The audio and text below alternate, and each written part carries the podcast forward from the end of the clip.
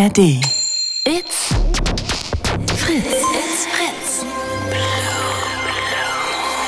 Blue Moon Podcast.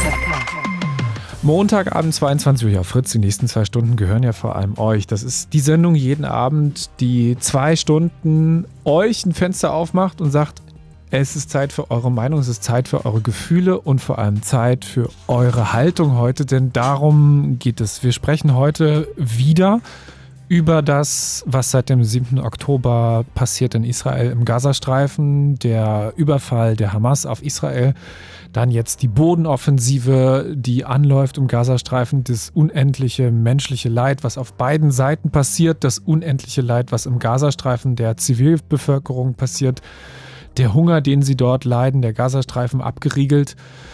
Lasst uns darüber sprechen, ob man sich da eigentlich positionieren muss, ob man da ein Gefühl für entwickeln muss, ob man sich einer Seite zuschlagen muss oder ob man einfach sagen kann, ich kann da einfach gerade einfach kein Gefühl zu entwickeln und vielleicht ist das auch ganz in Ordnung. 0331 70 97 110. Das Gute ist, ich bin heute nicht mal allein und nicht mal nur zu zweit. Ich habe zum einen Raya Pitke bei mir, äh, Blue Moon Kollegin, neue Blue Moon Kollegin ich freue mich sehr, dass wir es heute hier zusammen machen können, denn es ist ja eine Sendung, wo wir heute vor allem ganz viel über Gefühle sprechen. Mhm, das ist mein zweites Mal, also ich freue mich auch sehr. Das wird spannend und äh, ja, ich finde es krass, dass direkt mit so einem krassen, starken Thema hier losgeht in die zweite Runde. Und äh, ja, bei mir ist der Hintergrund, dass ich hier bin, ist natürlich klar. Ich quatsche gerne mit dir. Aber ich habe auch den Hintergrund, mein Vater ist äh, Palästinenser und äh, meine Mutter Polin. Ich bin in Deutschland geboren. Ich war immer ein bisschen mit diesem Thema in Kontakt und jetzt gerade natürlich intensiv.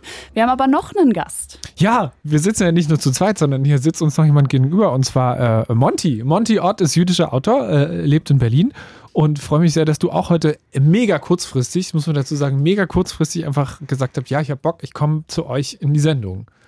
Ja, danke nochmal für die Einladung. Also ich bin schon sehr gespannt, was jetzt hier gleich so alles reinschwimmt. Ich meine, das Thema beschäftigt viele, beschäftigt mich auch ähm, ja tatsächlich Tag ein, Tag aus. Und umso schöner finde ich es jetzt gleich mit euch beiden darüber sprechen zu können. Ähm, also kennt ihr jemanden, der von sich sagt, mich beschäftigt das nicht?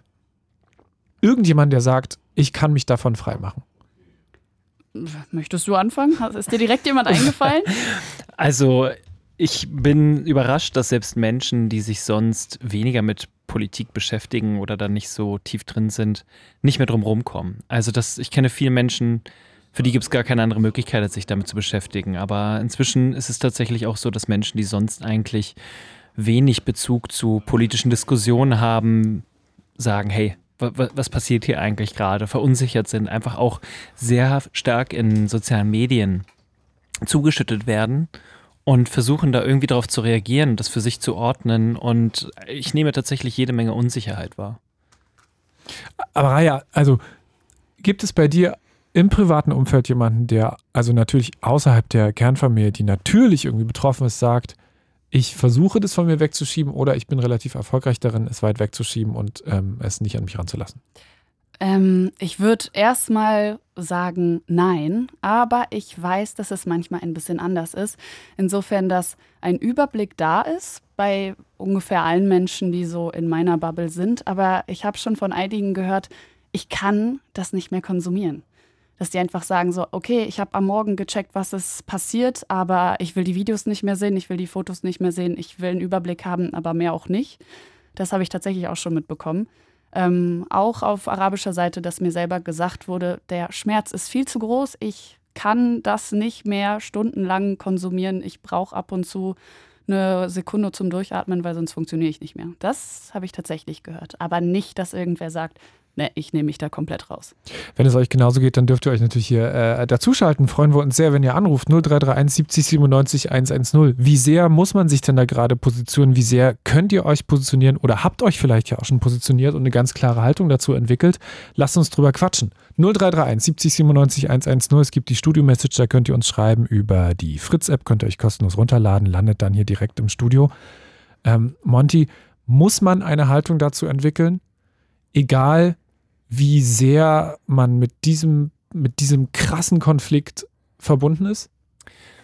Ja, also äh, du, du hältst es ja noch recht abstrakt, muss man eine Meinung dazu entwickeln. Und ich glaube, was, was heißt eine Meinung dazu zu entwickeln? Ich glaube, wir tasten uns ganz langsam genau, vor. Genau, also wir, wir, versuchen ganz, da ganz langsam in, in, winzig kleinen Schritten in dieses riesige Chaos hineinzukommen. Und ich finde, genau das ist halt Teil des Problems. Und deswegen würde ich mir eigentlich eher wünschen, dass Menschen zurückhaltender mit starken Meinungen und starken Urteilen sind und anfangen zu versuchen zu verstehen und nachzufühlen. Und Raya hat das gerade auch schon gesagt, es, es ist auch einfach viel Leid und es ist viel Gewalt und es ist einfach auch sehr, sehr viel, wenn man das Tag ein, Tag aus durch soziale Medien konsumiert. Ähm, und insofern, genau, würde ich mir das manchmal wünschen, dass es weniger Urteile gibt und mehr versuchen zu begreifen. Und dieses Begreifen, das kann nicht innerhalb von, ich habe mir mal eben gerade drei TikTok-Videos angeschaut und ich habe jetzt eine Meinung dazu passieren, sondern da braucht es wirklich Zeit. Es braucht Zeit, das ist frustrierend, das ist ein sehr komplexer Konflikt, das braucht einfach auch sehr viel Wissen, um da entsprechend mitreden zu können. Und bevor man dieses Wissen hat und bevor man diese Tiefe da vielleicht hat, lieber auch nochmal eine Frage mehr stellen, versuchen, den die gegenüber zu verstehen, zu begreifen, was das eben auch gerade bedeutet und dass das keine Situation ist, über die man mal eben locker am Familientisch oder eben zwischen Tür und Angel sprechen kann, sondern dass da für viele Menschen sehr, sehr, sehr viel Leid und sehr viel Schmerz mit dabei ist und man dementsprechend auch Feingefühl braucht. Aber ich habe ehrlich gesagt schon das Gefühl gehabt zwischendurch, dass zumindest in sozialen Netzwerken es so war, dass man genötigt war, irgendeinen Sharepick zu teilen irgendwas teilen, weil ja alle irgendwas geteilt haben. Mhm. Und wenn man ein paar Tage nichts geteilt hat, hat irgendjemand gepostet, warum teilt ihr nichts? Mhm. Oder? Ja, ich kann das irgendwo auch verstehen, dass wenn der Schmerz sehr tief ist, dass man selber das Gefühl hat, warum dürfen andere weiterleben in aller Ruhe? Warum machen sich andere keine Sorgen und warum kann ich aber nicht schlafen? Ich glaube, das ist so das, was man empfindet, wenn man anderen so einen Vorwurf macht, auch wenn das nicht fundiert ist, weil jeder das Recht hat, ein schönes Leben zu haben. Aber ich glaube, was da dann aus einem spricht, ist dieser Schmerz, wow, ich beschäftige mich die ganze Zeit damit, warum hast du das gerade nicht? Ich glaube, das ist so ein bisschen das Problem. Und ich finde, da ist genau dieser Punkt, du sprichst es an, so das eine ist das Ganze anzuerkennen, an der Situation teilzunehmen, sich damit zu beschäftigen. Und das andere ist, sich da vollkommen rauszuziehen und zu sagen, was geht das alles mich an? Das hat mit mir eh nichts zu tun, was nun wirklich niemand in Deutschland mehr sagen kann. Ähm, generell niemand mehr sagen sollte. Aber darf ich da kurz rein, Monty? Bitte. Darf ich sagen, äh, darf, darf ich naiv sagen, das geht mich alles nichts an? Ist es nicht total legitim zu sagen, das geht mich alles einfach nichts an? Selbstschutz? Ich ziehe mich da raus? Das, da ist doch die Frage eben, du bleibst noch im Abstrakten, so, solange, solange wir das so unkonkret halten. Aber wenn wir uns dann damit beschäftigen, was bedeutet das gerade für Menschen, die hier leben und was bedeuten die Auswirkungen des Ganzen, dann kann man sich da eben nicht mehr mit rausziehen. Natürlich kann man sagen, okay, das ist erstmal irgendwie global, da muss die Regierung irgendwas zu machen, aber das Ganze hat Konsequenzen für Menschen, die hier leben. Und ähm, damit muss man sich beschäftigen. Und ich denke schon, dass es dann eher eine Position ist, die, ähm, wo man sich einfach machen will, wo man sich rausziehen will und wo man sich nicht diese Arbeit machen will. Und ich verstehe, dass manche Menschen da gar keine Zeit zu haben. Ich verstehe, dass es Menschen gibt, die einen ganz anderen Tagesablauf haben und die nicht die Zeit haben, sich damit zu beschäftigen, weil sie arbeiten müssen, weil danach die Kinder kommen. Und wenn es dann nochmal fünf Minuten abends sind, ist vielleicht nicht die Zeit, das kurz das irgendwie zu begreifen. Und deswegen finde ich, ist es so wichtig, dass es Menschen gibt, die sich da reinarbeiten, die versuchen, valide Informationen bereitzustellen. Deswegen braucht es einen guten Journalismus, den wir tatsächlich ja auch haben. Deswegen braucht es viele engagierte Menschen, die versuchen, das Ganze runterzubrechen. Die versuchen, das Ganze habhaft, dem Ganzen habhaft zu werden. Aber gleichermaßen besteht natürlich die Gefahr, wie gesagt, auch soziale Medien brauchen ein bestimmtes Bewusstsein, brauchen einen bestimmten Einsatz, dort, ich sag mal, die Spreu vom Weizen zu trennen. Ich finde, das hast du mega schön gesagt. Ähm, ich würde auch einfach sagen, wenn es um, um Positionen geht, dann sollte die Position einfach immer sein, dass wir uns zusammen für Menschlichkeit entscheiden. Dass wir einfach sagen, Leid ist Leid, Leid anerkennen da, wo es ist und nicht entscheiden, das ist das größere Leid, das geht mich mehr an. Es ist immer schrecklich, wenn Leute sterben. Es ist immer schrecklich, wenn Zivilisten sterben und es ist vollkommen egal, um wen es dabei geht. Aber kann ich das Leid nicht auch anerkennen, wenn ich mich zurückhalte in dem, was ich poste, äußere, sage? Ich finde, also erstmal stimme ich der Reihe vollkommen zu. Es geht, es geht um Humanität. Und da geht es plötzlich um ganz grundsätzliche Fragen des Menschseins. Und also, und dann, da sind wir wieder bei dem Punkt, wie erreicht uns das? In was für einer Gesellschaft wollen wir leben? Und auf welchen Werten fundiert diese Gesellschaft? Und daran teilzuhaben, wenn Menschen leiden und zu verstehen, was das gerade alles bedeutet. Und wie gesagt, wenn, Zivil, äh, ja, wenn Zivilbevölkerung leidet, was das bedeutet, daran eben teilzuhaben. Ähm, gleichermaßen sich eben auch, wie gesagt, damit zu beschäftigen, so, was bedeutet das für Menschen, die hier leben? Was bedeutet das für Menschen, die gerade Sorgen, Ängste, Nöte haben, die um ihre Existenz fürchten? Und dann zu sagen, du, das geht mich alles nicht an, da ziehe ich mich mal eben raus. Das ist keine Gesellschaft, in der ich leben möchte. Ich möchte eine Gesellschaft haben, in der wir ja Verantwortung auch für die Dinge übernehmen, an denen wir vielleicht handgreiflich gar nicht Verantwortung tragen. Empathie. Empathie.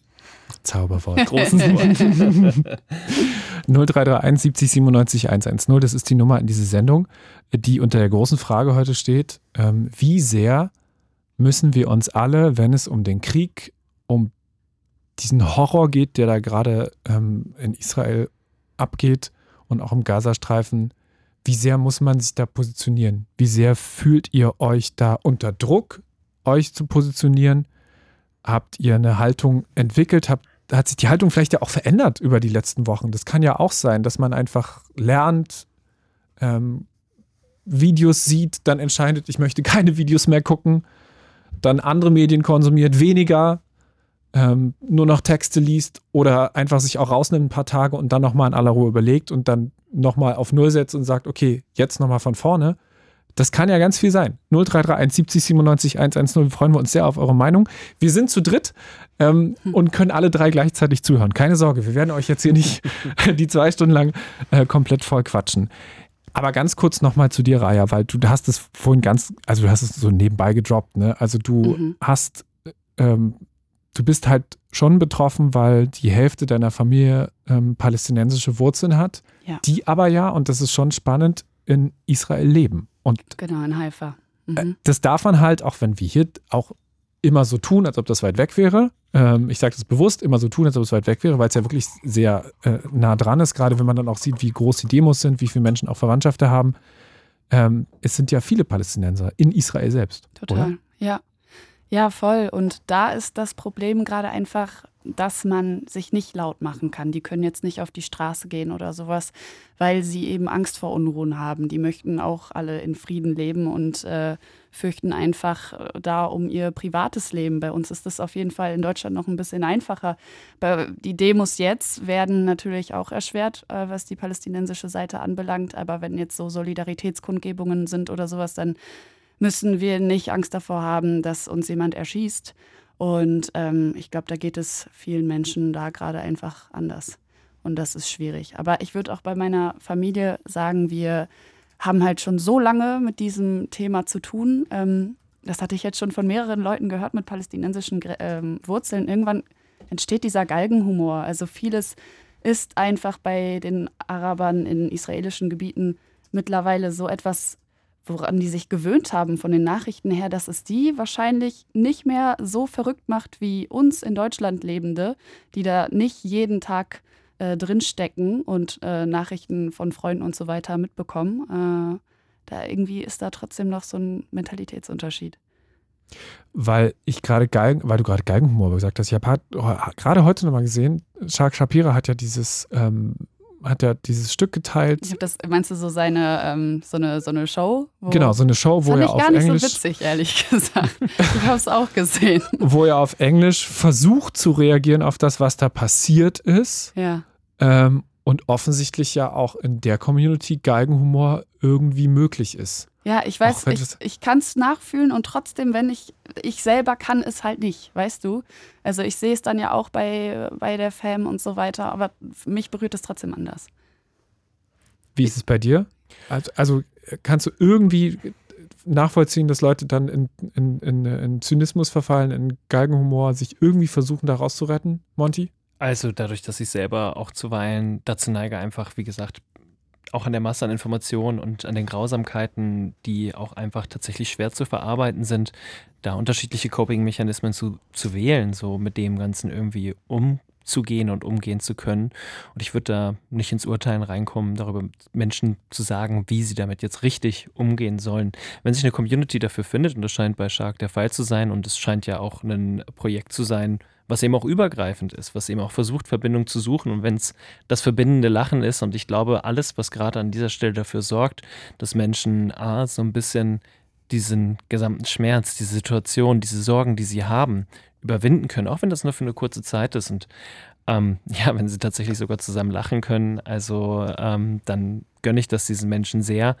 Ähm, genau, ob das jetzt der Humor ist, der einem gefällt, das muss, glaube ich, jeder, jede für sich selbst entscheiden. Ich fand, äh, Shark Shapira hat das auf Twitter teilweise ganz gut geschafft, da ein paar sehr gute Punkte auch zu setzen und das auch sehr pointiert zu tun. Aber wie gesagt, ob man jetzt mit dem Humor umgehen kann, beziehungsweise diesen Humor auch mag, ähm, das würde ich jedem selbst überlassen. Was Ähm, sind denn deine Coping-Mechanismen? Ich wollte genau das Gleiche. Zwei. Moderatoren, eine Frage. Ja, ich glaube, ich mache da eine gute Mischung draus. Ähm, auf der einen Seite, wie gesagt, ist es, ist es auch Zynismus, weil es, äh, glaube ich, auch kaum auszuhalten ist, diese Gesamtsituation. Damit meine ich nicht nur die Situation, die sich jetzt gerade eben ähm, zwischen dem Gazastreifen und Israel bewegt, sondern tatsächlich eben auch die Situation, wie sie hier in Deutschland ist.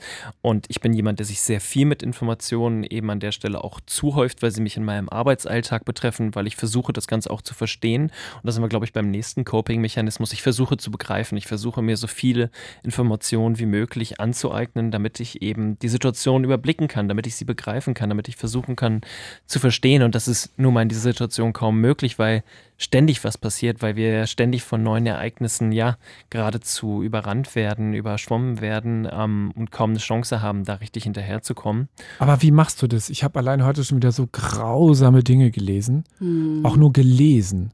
Also Videos gucke ich mir dazu gar nicht mehr an. Hm. Was macht das denn mit dir, wenn du so Videos oder Fotos siehst? Ähm, Im ersten Moment nichts, Ach, krass. aber später. Hm. Also im ersten Moment denke ich so, ja, das kannst du dir angucken.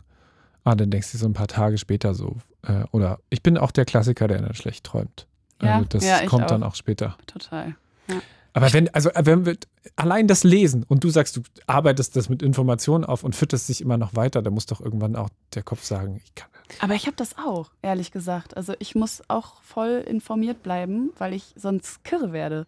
Weil dann sitze ich irgendwie in der Küche, ich esse was und denke die ganze Zeit, scheiße, ich habe keine Ahnung, was gerade los ist. Ich, ich kann das auch nicht.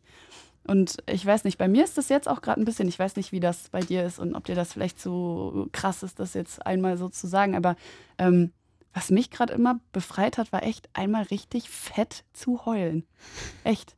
Ich habe das, äh, boah, das letzte Mal habe ich mit vier so krass geheult wie jetzt in den letzten drei Wochen. Und ich habe jedes Mal gemerkt, ich brauche das voll. Ich brauche das ganz doll, dass das mich einmal verlässt, weil sonst ist es nur das, was wir beide halt machen. Lesen, lesen, lesen, checken, checken. Es ist super viel, man redet drüber, aber wo entlädt man sich am Ende? Ja, ich glaube, das ist ja auch eben, wie gesagt, so ein Coping-Mechanismus, einfach wirklich diese Kontrolle zu versuchen, zurückzuerringen, die wir niemals erringen können. Dieser, Total. dieser Glaube daran, dass wir es hätten, indem wir Informationen haben und das ist unser Umgang damit so. Wir, wir wissen es und deswegen wird dieses Unbekannte ein bisschen kleiner, aber letztlich wissen wir ja eigentlich gar nichts.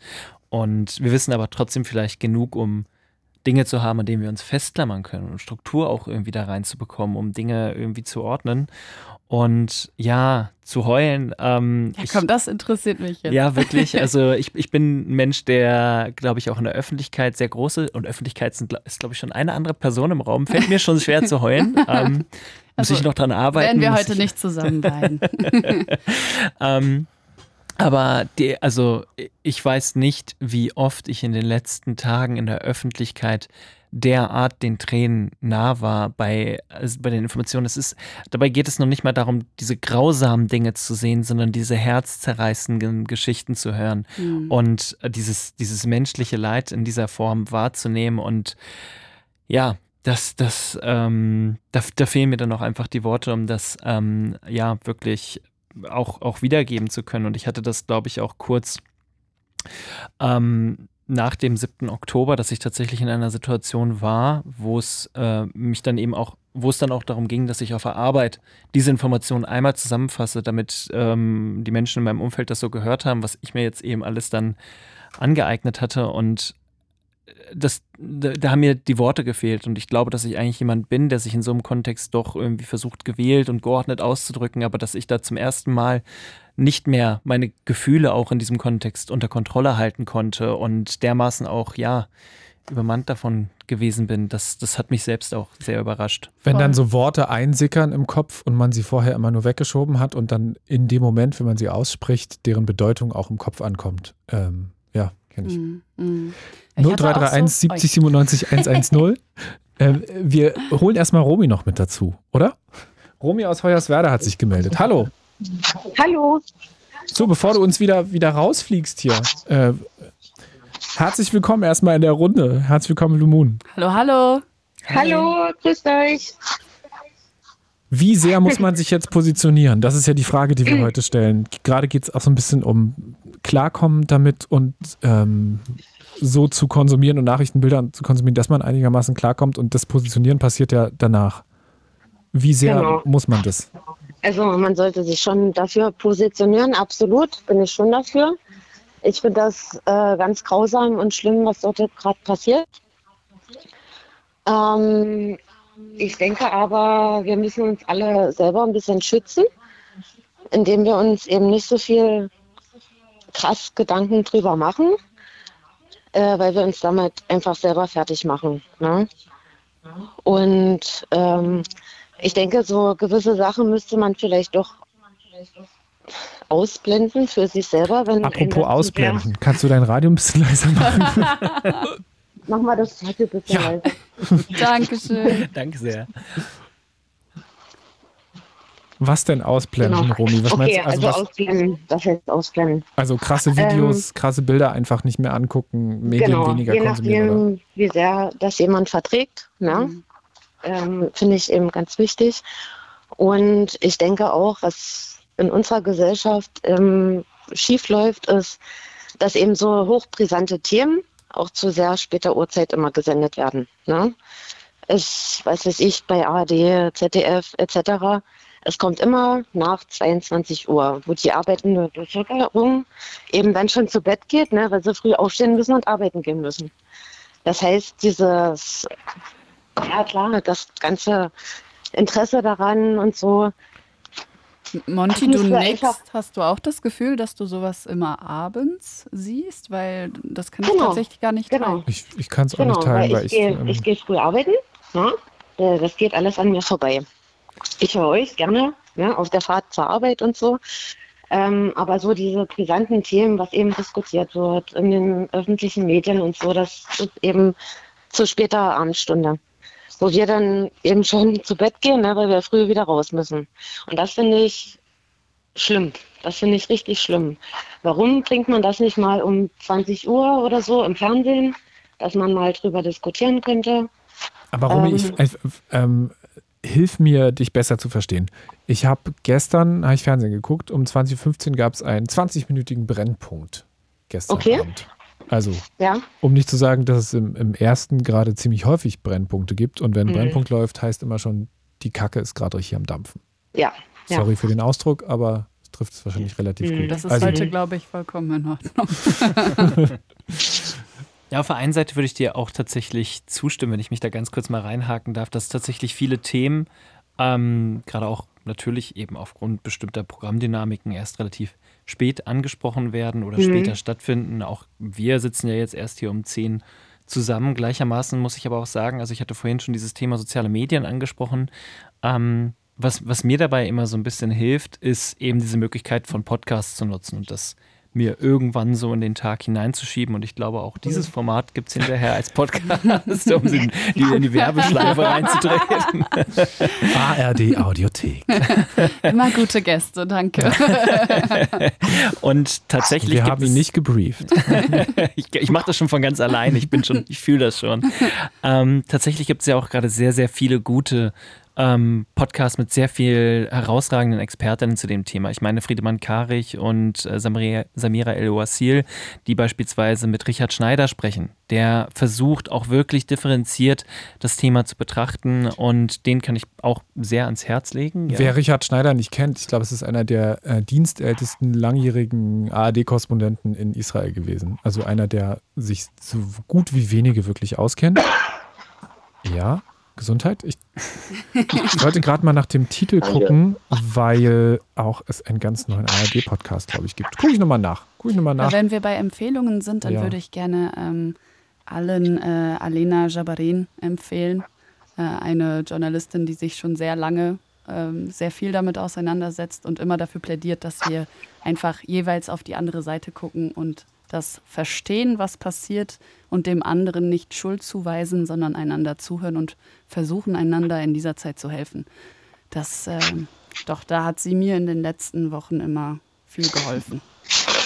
Lost in Nahost, so heißt der neue Podcast, habe ich gerade eben noch gefunden. Ähm, da wird auch in jeder Folge mit den Menschen gesprochen, die da vor Ort sind, also den Korrespondenten, und da wird in jeder Folge eine Frage beantwortet. Wer sind die Player? Warum wird gekämpft? Wem gehört Gaza? Wie geht's Israel? Wo steht Deutschland und so weiter? Jeden Tag. Okay, darf ich noch kurz was ergänzen? Ja. Okay, also für mich wäre es trotzdem schön, unabhängig jetzt von diesem Podcast und so. Ne? Ich meine, alle Leute nutzen das vielleicht nicht so. ähm, es wäre trotzdem schön, wenn, wenn das, äh, diese Themen eben auch in den kommerziellen Medien zu einer entsprechenden Uhrzeit ja, angesprochen wird. Ja, dafür können wir nichts. Nee, um Gottes Willen, nein, könnt ihr nicht. nein, könnt ihr nicht. Aber es wäre für mich wünschenswert, um eben äh, ja, eine breitere Bevölkerungsschicht zu erreichen. Fühlst du dich schlecht informiert, Romy? Ich fühle mich schlecht informiert. Warum? Ja, weil mir so, ja, wie gesagt, es kommt zu später Stunde, so eine interessanten Themen im Fernsehen jetzt zum Beispiel. Ne? Ähm, warum schiebt man das nicht einfach mal vor? Wie ist das denn bei dir so mit Social Media? Folgst du da irgendwelchen Kanälen, ähm, die einfach nur dafür da sind, dich zu informieren? Marc Friedrich. Bitte? Marc Friedrich, folge ich. Ich denke, das ist eine Persönlichkeit, ja, die er bringt vieles auf den Punkt. Was erzählt er denn so? naja, nicht jetzt nur über dieses äh, äh, im, im Gaza, was jetzt dort gerade passiert, eben auch weltwirtschaftliche Sachen. Mhm. Würde ich jetzt wirklich mal empfehlen. Okay, ich sehe jetzt gerade, der kommt eher so aus der Wirtschaft, oder? Oder habe ich hier was? Was hat ja, er, was genau. Hat er, er mit kommt, der Welt? Kommt, also was kommt, hat er mit er, der? Er, er, kommt aus der aus der Wirtschaft, genau. Und er ja. ist so Finanzberater. Aber was hat er jetzt mit der? Was nee, hat er, gar nicht. Nee, okay. damit hat er jetzt gar nichts zu tun. Nee. Okay. Es gibt zwar ab und zu mal so ein paar ja, Hinweise drauf oder so, aber ansonsten. Hm. Okay, aber das heißt, das ist so das, worüber du dich informierst. Ähm, aber jetzt auf Social Media folgst du nicht Menschen, um politischen Content mitzubekommen. In dem Hinblick nicht, nee. Okay. Genau. Aber da wünsche ich mir, wie gesagt, mehr über das Fernsehen. Aber da hast du ja gerade auch einen ganz guten Punkt vorgebracht, eben das Ganze hier einmal laut auszusprechen, laut zu sagen. Und da können wir ja einfach nur hoffen, dass die Leute, die es hören sollten, auch einschalten und zuhören. können wir uns noch was wünschen? Können wir uns noch ein Lied wünschen? Äh, nö. Nö? Ach. Nö.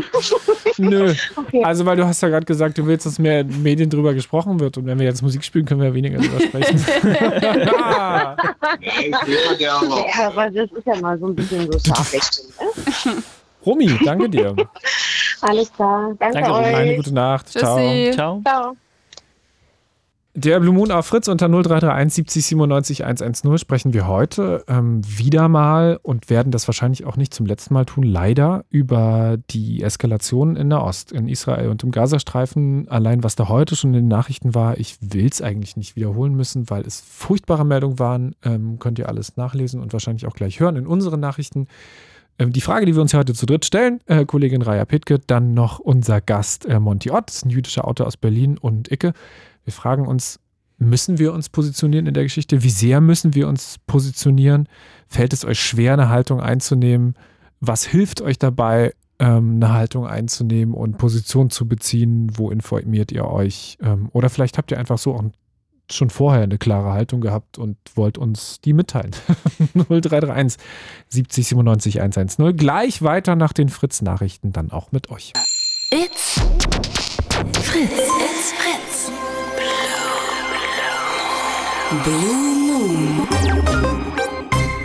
Montagabend um kurz nach halb elf auf Fritz. Wir sprechen heute wieder über den Krieg in Nahost, über diese furchtbaren Dinge, die da passieren und vor allem darüber, wie sehr ihr das Gefühl habt, dass man da Position beziehen kann, soll, darf, vielleicht muss. Oder sollte man sich da vielleicht auch komplett raushalten? Was ist da eure Haltung, euer Gefühl zu? Ähm, meldet euch 0331 70 97 110. Ich bin nicht alleine, keine Sorge. Raya Pitke ist da. Hello. Und unser Gast. Unser Gast ist heute der jüdische Autor Monty Ott. Hi. Wir haben Benny am Telefon. Ich sehe nur Zei. So, Benny, jetzt sagst du mir zuerst mal, was hinter Zei kommt. Ein TZ. Zeitz in Sachsen-Anhalt. Genau. Fantastisch. So, also du, wie wirst du die Frage beantworten, wie sehr man sich positionieren kann, darf, muss, soll? Kannst dir was Ähm. aussuchen von den vielen. Man kann sich insofern positionieren, davon abhängig, wie informiert man ist. Und anhand seiner Information oder der allgemein herrschenden Information kann man halt eine Position beziehen. Ja, Und wie würdest du das auf dich beziehen? ich, das ist nämlich der Grund, warum ich anrufe. Ich habe gar keine Position. Ich habe mich mit dem Thema null auseinandergesetzt. Also ich habe es mitbekommen, dass äh, in Israel ähm, gerade der Helm richtig am Brennen ist. Ich weiß aber nicht warum. Ich weiß nicht wieso. Ich kenne die innenpolitischen Verhältnisse nicht. Ich weiß jetzt nicht, wen man jetzt, ja gut, über die Nachrichten habe ich jetzt mitbekommen, ähm, dass es halt um eine Terrororganisation gibt, die dann halt Israel angegriffen hat, worunter jetzt die Israelis leiden, die Palästinenser leiden. Und Auslöser dafür sind die Hamas. Aber ich weiß halt nicht, warum die das gemacht haben und warum sie, oder ja, was halt die Beweggründe dafür gewesen sind. Ähm, Aber die Basics sitzen doch schon mal relativ sicher. gut, ich höre aber auch schon eine Stunde zu. Ein bisschen was muss ja, ein bisschen was muss ja hängen bleiben. oder? Innerhalb einer Stunde aber schon erstaunlich viel rumgekommen hier bei uns. Ja, ne, macht einen guten Job, kann man ja auch mal sagen. Aber ja, also ich, ich kriege das halt auch über, über soziale Medien mit, wie zum Beispiel über Twitter. Ähm, Habe ich heute einen Post gesehen von einer jungen Frau, die da verschleppt wurde und unter ähm, dem Ruf Gottes groß in irgendein Auto reingezogen wurde, weggefahren wurde. Sowas finde ich halt dann immer extrem schade. Ähm, vor allem, weil es sich dann halt auch wieder oftmals gegen junge, aufstrebende Frauen geht. Aber es geht halt wahrscheinlich auch genauso gut gegen Männer. Aber ich weiß halt nicht, warum es dort unten so knallt. Ich muss aber halt auch an der Stelle so offen und ehrlich sein. Ich habe einfach im Moment nicht die Zeit dafür, mich damit so auseinanderzusetzen, wie sich für dieses Thema gehört. Und ich habe halt auch aufgrund diverser Umstände auch einfach nicht die mentale Kraft und Stärke dafür, das im Moment zu tun. Und deswegen habe ich halt angerufen, um das halt jetzt mal so mitteilen zu können. Um quasi anderen zu sagen, dass das okay ist, wenn sie sich ähnlich fühlen? Genau. Mhm. Genau das Gefühl meinte ich vorhin, dass man sich ähm, einfach aus Selbstschutz das fernhält. Mhm. Aber juckt es einem nicht dann zwischendurch unter den Fingern, dass man so denkt, ah, doch, ich, äh, ich habe da einmal was aufgeschnappt, aber ich weiß jetzt nicht, was es genau war, dass man es vielleicht rausfinden will? Habt ihr das beide jetzt zum Beispiel in der Form nicht? Also blendet ihr dann irgendwas aus, was euch beschäftigt? Also ich rede da gar nicht von mir privat, weil privat bin ich leider das absolut, das absolut negative Gegenteil. Ja, der Ja. Mensch, der nicht abschalten kann. Mhm. Ähm, Aber ich weiß durchaus von Menschen, die das so machen und Ja. tun. Aber Also ich- wie ist das denn bei dir? Ja, du hast gerade Also- angesetzt. Erzähl mal. Alles, kein Problem, alles gut. Ähm, ich blende es tatsächlich aus. Aber erfolgreich auch, meinst du? Also es klappt. Du hast jetzt nicht das Gefühl, dass dich das Ja, es, zwischendurch also es, es, es klappt tatsächlich, ja. Okay. Ähm, also kann für andere halt nicht klappen, je nachdem, wie da halt der Algorithmus dann wieder ist auf den verschiedensten Plattformen. Aber so, keine Ahnung, mir werden jetzt nicht irgendwelche schaurigen Videos äh, auf TikTok angezeigt. Äh, ab und an rutscht halt mal was im Feed rein bei, bei Twitter, aber dann scrolle ich halt einfach weiter. Ähm, deswegen, aber ja, so wie ich es dir schon gesagt habe, ist es in meinen Augen auch okay, mal zu dem Thema nicht Stellung zu beziehen. Und ihr habt das halt auch vorher gesagt, dass man irgendwie eine Zeit lang das Gefühl haben musste, Stellung zu beziehen. Das war zum Beispiel in meiner Bubble oder halt in meinem Freundeskreis überhaupt nicht der Fall. Ähm, sonst sind wir eigentlich schon ja, politisch eine aktivere Truppe, würde ich jetzt mal sagen. Wo, wo würdest äh, du denn sagen, dass du politisch aktiv bist? Wo bist du denn informiert? Ähm, ja, speziell so Dinge, die über dem großen Atlantik liegen, so US-Bereich und äh, innerhalb Europas, würde ich sagen, dass wir da schon alle ziemlich auf dem Dampfer sind. Aber halt dann, was dann halt Weltgeschehen ist, außerhalb Europas und Amerika ist, dann eher weniger. Und was ist dann für dich so der größte Grund, warum das so ist? Hm, vermutlich auch fehlendes Interesse, schlechter Informationsfluss aus der Gegend, weil, gut, das ist aber dann eher so ein allgemeines Sozial, me, soziales Medienproblem. Man kann halt dann auch nicht wissen, was kann man dann ähm, aus diversen Bereichen ernst nehmen. Aber Benny, da, was den Informationsfluss angeht, würde ich schon mal widersprechen, weil ich glaube, es gibt wenige Dinge, wo es so, so dermaßen ähm, viel Material gibt, auch von den Leuten, die da beteiligt sind, als also wenn du überlegst, was es für Videos auch auf Telegram von der Hamas gibt und was man da sehen kann, also das also, ist, ja, also. Ja, also in, in dem Fall ja, aber ich meinte das jetzt dann halt eher schon weltweit bezogen. So, keiner weiß, was in China passiert, keiner weiß, was auf dem afrikanischen Kontinent los ist.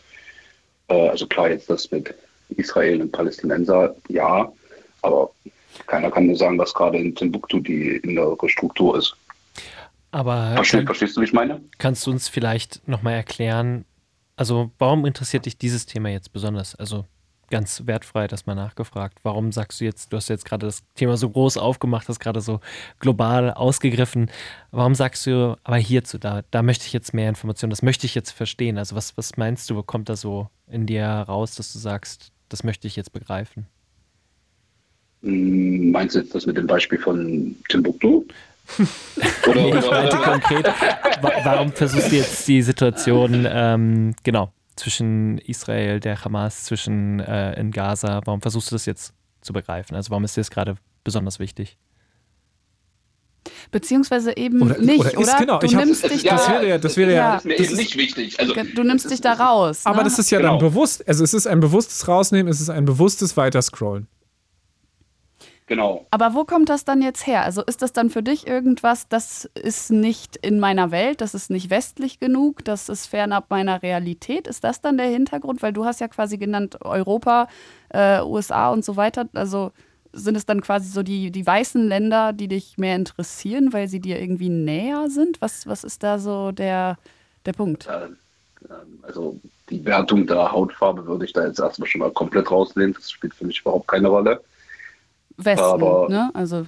Ja, alles gut, kein Problem. Hm. Ähm, ich würde sagen, es ist, naja, gut, mittlerweile als Europäer kann man sagen, Krieg ist nicht mehr fernab der Realität, leider. Ähm, aber ja, ich würde dann schon eher sagen, dass es ein regionales Ding ist. Es ist,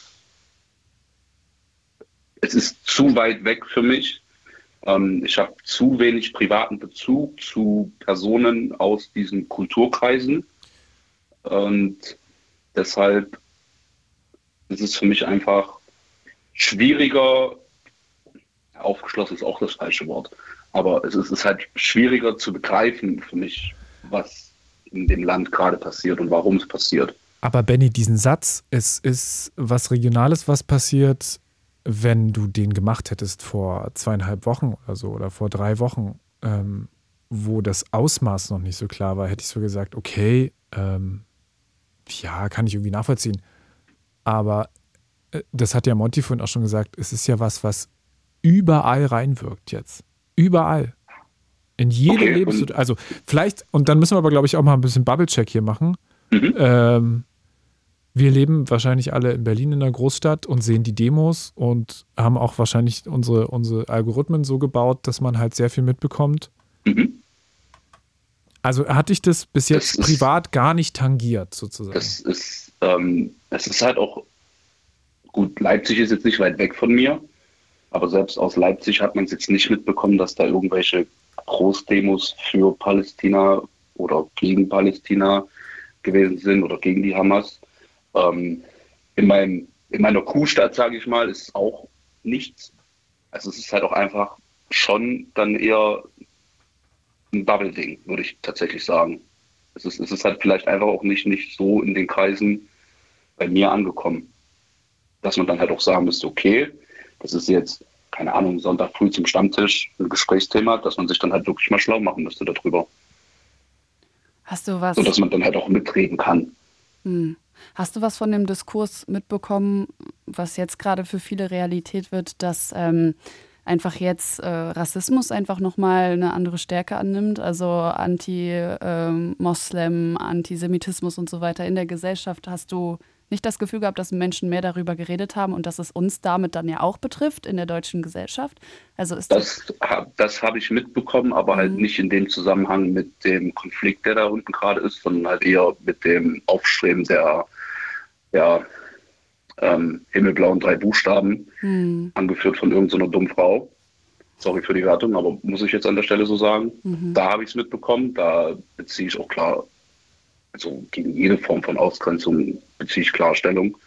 Und äh, das gehört sich einfach nicht. Ähm, ich fand es halt auch schön. Mein Lieblingsverein hat halt jetzt auch am Wochenende wieder viele Spruchbanner zugelassen. Äh, unter anderem halt auch, dass jeder Angriff auf ein jüdisches Leben ein Angriff zu viel ist. Welcher ist dein du bist Lieblingsverein? Chemie-Fan. Chemie? Nein, nein, nein, nein. Äh, Chemie spielt nicht erste Liga, aber ich bin Fan von SV Werder. Ich, ich, ich habe jetzt schon gedacht, also weil Chemie ja auch dementsprechende Banner gehabt hat, oder? So nennt man Was? den Club, das habe ich noch nie gehört. Chemie. Chemie Leipzig, ja. Chemie Leipzig. Chemie. warum? Okay. Chemie. Die Chemiker. ähm, Ja, das, das, das, das, das kommt halt einfach, weil damals ein Werksclub gewesen ist von, von irgendeiner Chemiefirma, die es jetzt mittlerweile schon nicht mehr gibt. Die BSG Aber ich Chemie. finde das sehr schön, dass du es gerade mit den Fußballfans ansprichst. Und zwar ist das ja auch etwas, was tatsächlich in den sozialen Medien noch in den vergangenen Tagen häufiger aufgekommen ist, das Thema, dass da eben gerade ja auch, also gerade Werder muss man, glaube ich, sehr weit herausheben, dass da gerade aus der Fanszene heraus so viel passiert ist. Eben auch zum Beispiel mit Blick auf Hirsch, der eben auch zu den Entführten zählt und wo sich die Fanszene besonders dafür stark gemacht hat, dass er Da habe ich, da zurückkommt. hab ich ja. da, da habe ich ja auch tatsächlich mitbekommen, weil man folgt halt seinem Lieblingsverein auf irgendwelchen Kanälen, ähm, dass da halt auch große Suchaktionen für diese Person aufgerufen worden sind, ähm, dass nach Infos gefragt wurde zu der Person, egal woher sie auch immer kommen könnten. Und das, das finde ich halt eine starke Aktion, aber das habe ich halt zum Beispiel aus anderen Fußballerkreisen weniger mitbekommen, wenn nicht sogar gar nicht. Aber Hättest du es denn ist halt für gleichermaßen? mich dann, das ist dann halt aber für mich, Entschuldigung, äh, für mich ist es dann halt so wie der Post, den ich vor uns erwähnt habe, halt dann wieder nur so, so ein einzelnes Ding, was man dann halt einfach mal so, mh, wenn man sich halt wirklich nicht dafür interessiert oder halt auch nicht in der Bubble ist, einfach mal so beiläufig dann halt aufschnappt. Und würdest du das nicht ähm, gleichermaßen als wichtig empfinden, dass das auch für, für palästinensische Opfer gemacht wird? Ähm, grundsätzlich bin ich der Meinung, dass es für alle Opfer gemacht werden soll, außer halt für die Auslöser. Also ich ziehe da jetzt keinen Strich zwischen ähm, einem Israeli oder einem Palästinenser oder Palästinenserin, keine Ahnung, sorry, ich bin da nicht so gut drin im Gendern. War schon richtig. Ähm, PalästinenserInnen, wenn du es so machen willst. Ja. Perfekt. Ähm, das, ist, das ist mir am Endeffekt gleichgültig. Es soll halt allen geholfen werden, so gut es geht, dass jeder wieder im besten Falle mit seiner gesamten Familie am Tisch abends setzen kann. Und dazu muss aber halt erstmal der Konflikt lösen, äh, gelöst werden. Aber ich weiß halt nicht mal, warum der Konflikt da ist. Hm. So, und und das, das ist halt so, um halt jetzt tiefer in diese Materie mit euch auch einsteigen zu können, ist das halt so gerade mein grundlegendes Problem. Also ich glaube, dass ähm, tiefer in die Materie einsteigen, das haben wir, können wir heute, glaube ich, nicht liefern.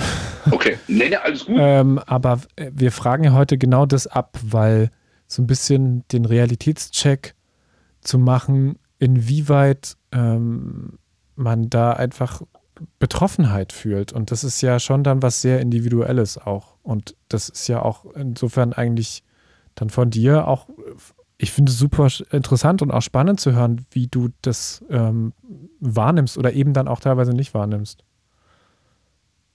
Ja, also ich, ich bin ja auch sehr, deswegen bin ich auch noch in der, in der Leitung, beziehungsweise habe euch ja auch zugehört die ganze Zeit, ähm, wie, wie das halt andere sehen. Also das ist halt ein Thema, wo man halt auch einen guten Diskurs führen kann, solange es halt auf einer sachlichen oder freundlichen Ebene bleibt. Das ist halt wie, wie in jedem Fall mit Extremisten braucht man nicht sprechen, weil die werden von ihrer Meinung nicht abrücken. Ähm, unabhängig, ob das jetzt sportlich gesehen ist oder politisch oder wirtschaftlich, wie auch immer. Aber ja, für, für mich fällt es halt einfach schwer, im Moment zu begreifen, was von unten geschieht und warum es geschieht. Ähm, Einzelschicksale bekomme ich mit. Das finde ich dann natürlich auch dementsprechend scheiße. Ist ja schon zum Glück nach 22 Uhr, da können wir solche Worte verwenden. Alles sagen. naja, nee, nee, alles kann man nicht sagen, um Gottes Willen. Nee, du darfst aber, aber hier durchaus fluchen, das ist okay. Ja, gut, perfekt. Benny, ähm, Vielen Dank dir. Ich, vielen Dank für den Mut anzurufen. Äh, vielen Dank, das, das, das zu, zu, schildern, weil ich glaube, das ist, äh, bringt uns schon mal ein entscheidendes Stück nach vorne, wenn wir darüber reden, diese Frage heute zu beantworten. Mhm. Ähm, Auf jeden Fall.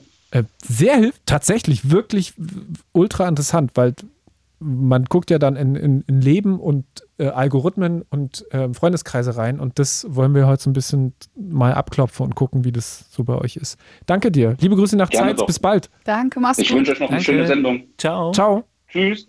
0331 70 97 110. Das ist die Nummer in diese Sendung und wir reden heute darüber, wie sehr wir uns positionieren wollen, sollen, gedrängt werden müssen. Eventuell habt ihr das Gefühl, ihr müsst euch positionieren und habt ihr das Gefühl, ihr wollt euch eigentlich gar nicht. Jetzt geht's wie Benny, dann meldet euch in diesen Blue Moon hinein. Jetzt am Telefon ist Wieland. Hallo. Hallo, guten Abend. Hallo Wieland. Hi Wieland. Wie sehr ja, hast du dich schon positioniert dazu? Schon vorab? Eine Position ja, also dazu gehabt und die jetzt eigentlich nur verfestigt? Naja, ehrlich gesagt positioniere ich mich äh, schon seit vielen Jahren dazu. Ähm, also ich bin, ich bin Aktivist. Ich äh, gehöre zur Organisation Jüdische Stimme für gerechten Frieden in Nahost und das ist unser ja, Themenschwerpunkt. Und deswegen sehe ich auch den, den größeren Kontext als das, was seit gerade, gerade seit drei Wochen in den Nachrichten läuft. Also ein Kontext, der zum einen in Gaza äh, die 16 Jahre Blockade umfasst und auch mehrere Kriege, 2008, 2012, 2014 vor allem. Ähm, und natürlich davor, ich meine, wenn wir es jetzt ganz aufrollen wollen, dann geht es 75 Jahre zurück zu den Massenvertreibungen äh, 1948. Und, und wenn du sagst, du bist Aktivist, inwiefern ähm, warst du jetzt aktiv, was das Thema anbelangt? Nun, also unsere Organisation macht Informationsveranstaltungen, äh, schreibt äh, Behörden oder Personen an, organisiert Demonstrationen, vernetzt sich mit anderen Gruppen. Ähm, ja, so die Sachen, die ein aktivistischer Verein macht. Aber dann bist du ja, also dann ist ja diese äh, Betroffenheit auch nichts Neues eigentlich bei dir. Also das ist ja dann quasi nur der, ändert sich ja quasi nur der Anlass. Ja, das ist richtig. Ähm, die Situation ist aber nochmal ein bisschen, ähm, die Dimensionen sind ein bisschen anders. Im Moment ähm, also ich weiß nicht, ob alle Hörer wissen, dass, dass schon über 8000 Menschen in Gaza gestorben sind und äh, ja, also, an die 4000 Kinder. Also die Opferzahlen werden regelmäßig auch hier in den Fritz-Nachrichten genannt. Gut, sehr gut. Ähm, aber ich sehe jetzt gerade, äh, Monty ist ein bisschen hochgefahren, äh, hat wahrscheinlich ja. irgendwie etwas, was er loswerden möchte. Was ist denn dein Punkt gerade? Was wolltest du loswerden? Naja, ich wollte eigentlich nur gerne mal nachfragen, jetzt hast du nur die Opferzahlen aus Gaza genannt. Wiefern beschäftigst du dich denn auch mit den israelischen Opferzahlen? So wie ich jetzt die jüdische Stimme gerade online wahrnehme, seid ihr nicht gerade für eure Ausgewogenheit bekannt? Also es ist wohl bekannt, dass es ungefähr 1400 Opfer bei den Angriffen im äh, Süden Israels gab. Ich denke, äh, das ist auch äh, den meisten Nachrichten zu entnehmen.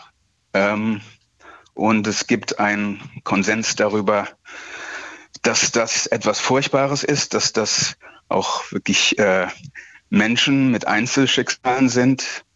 Und ich sehe einfach nicht die gleiche ähm, Anerkennung und Wertschätzung der Leben, ähm, der Menschenleben in Gaza.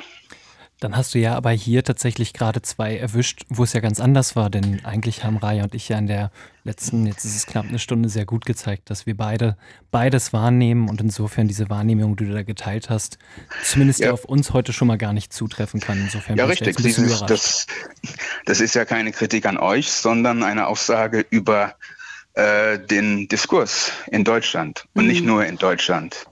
Ähm, ja, also am Freitag, da zum Beispiel gab es, ich lebe in Frankfurt und in der Frankfurter Innenstadt vom Rathaus, da gab es so eine Installation, eine leere Schabbat-Tafel, also langer Tisch, leer, ähm, im Andenken oder ja, um, um an die äh, Geiseln zu erinnern. Das gab es in mehreren ja Städten. Um die genau, das gab es nicht nur in Frankfurt, das gab es auch in Richtig. Genau. Und auch in Tel Aviv und verschiedenen europäischen Städten. Und ähm, es ist, ja, es, es gilt als selbstverständlich, dass man um diese Menschen trauert oder auch bangt, also um die Geiseln. Und ich sehe einfach nicht, dass, dass das bei, äh, bei den Menschen in Gaza der Fall ist, weil man es im Grunde gewohnt ist, Aber dass weiß, sie ich alle weiß, paar was du Jahre meinst, dass wir jetzt nicht irgendwelche Installationen oder palästinensischen Flaggen oder sowas sehen. Das meinst du wahrscheinlich, oder?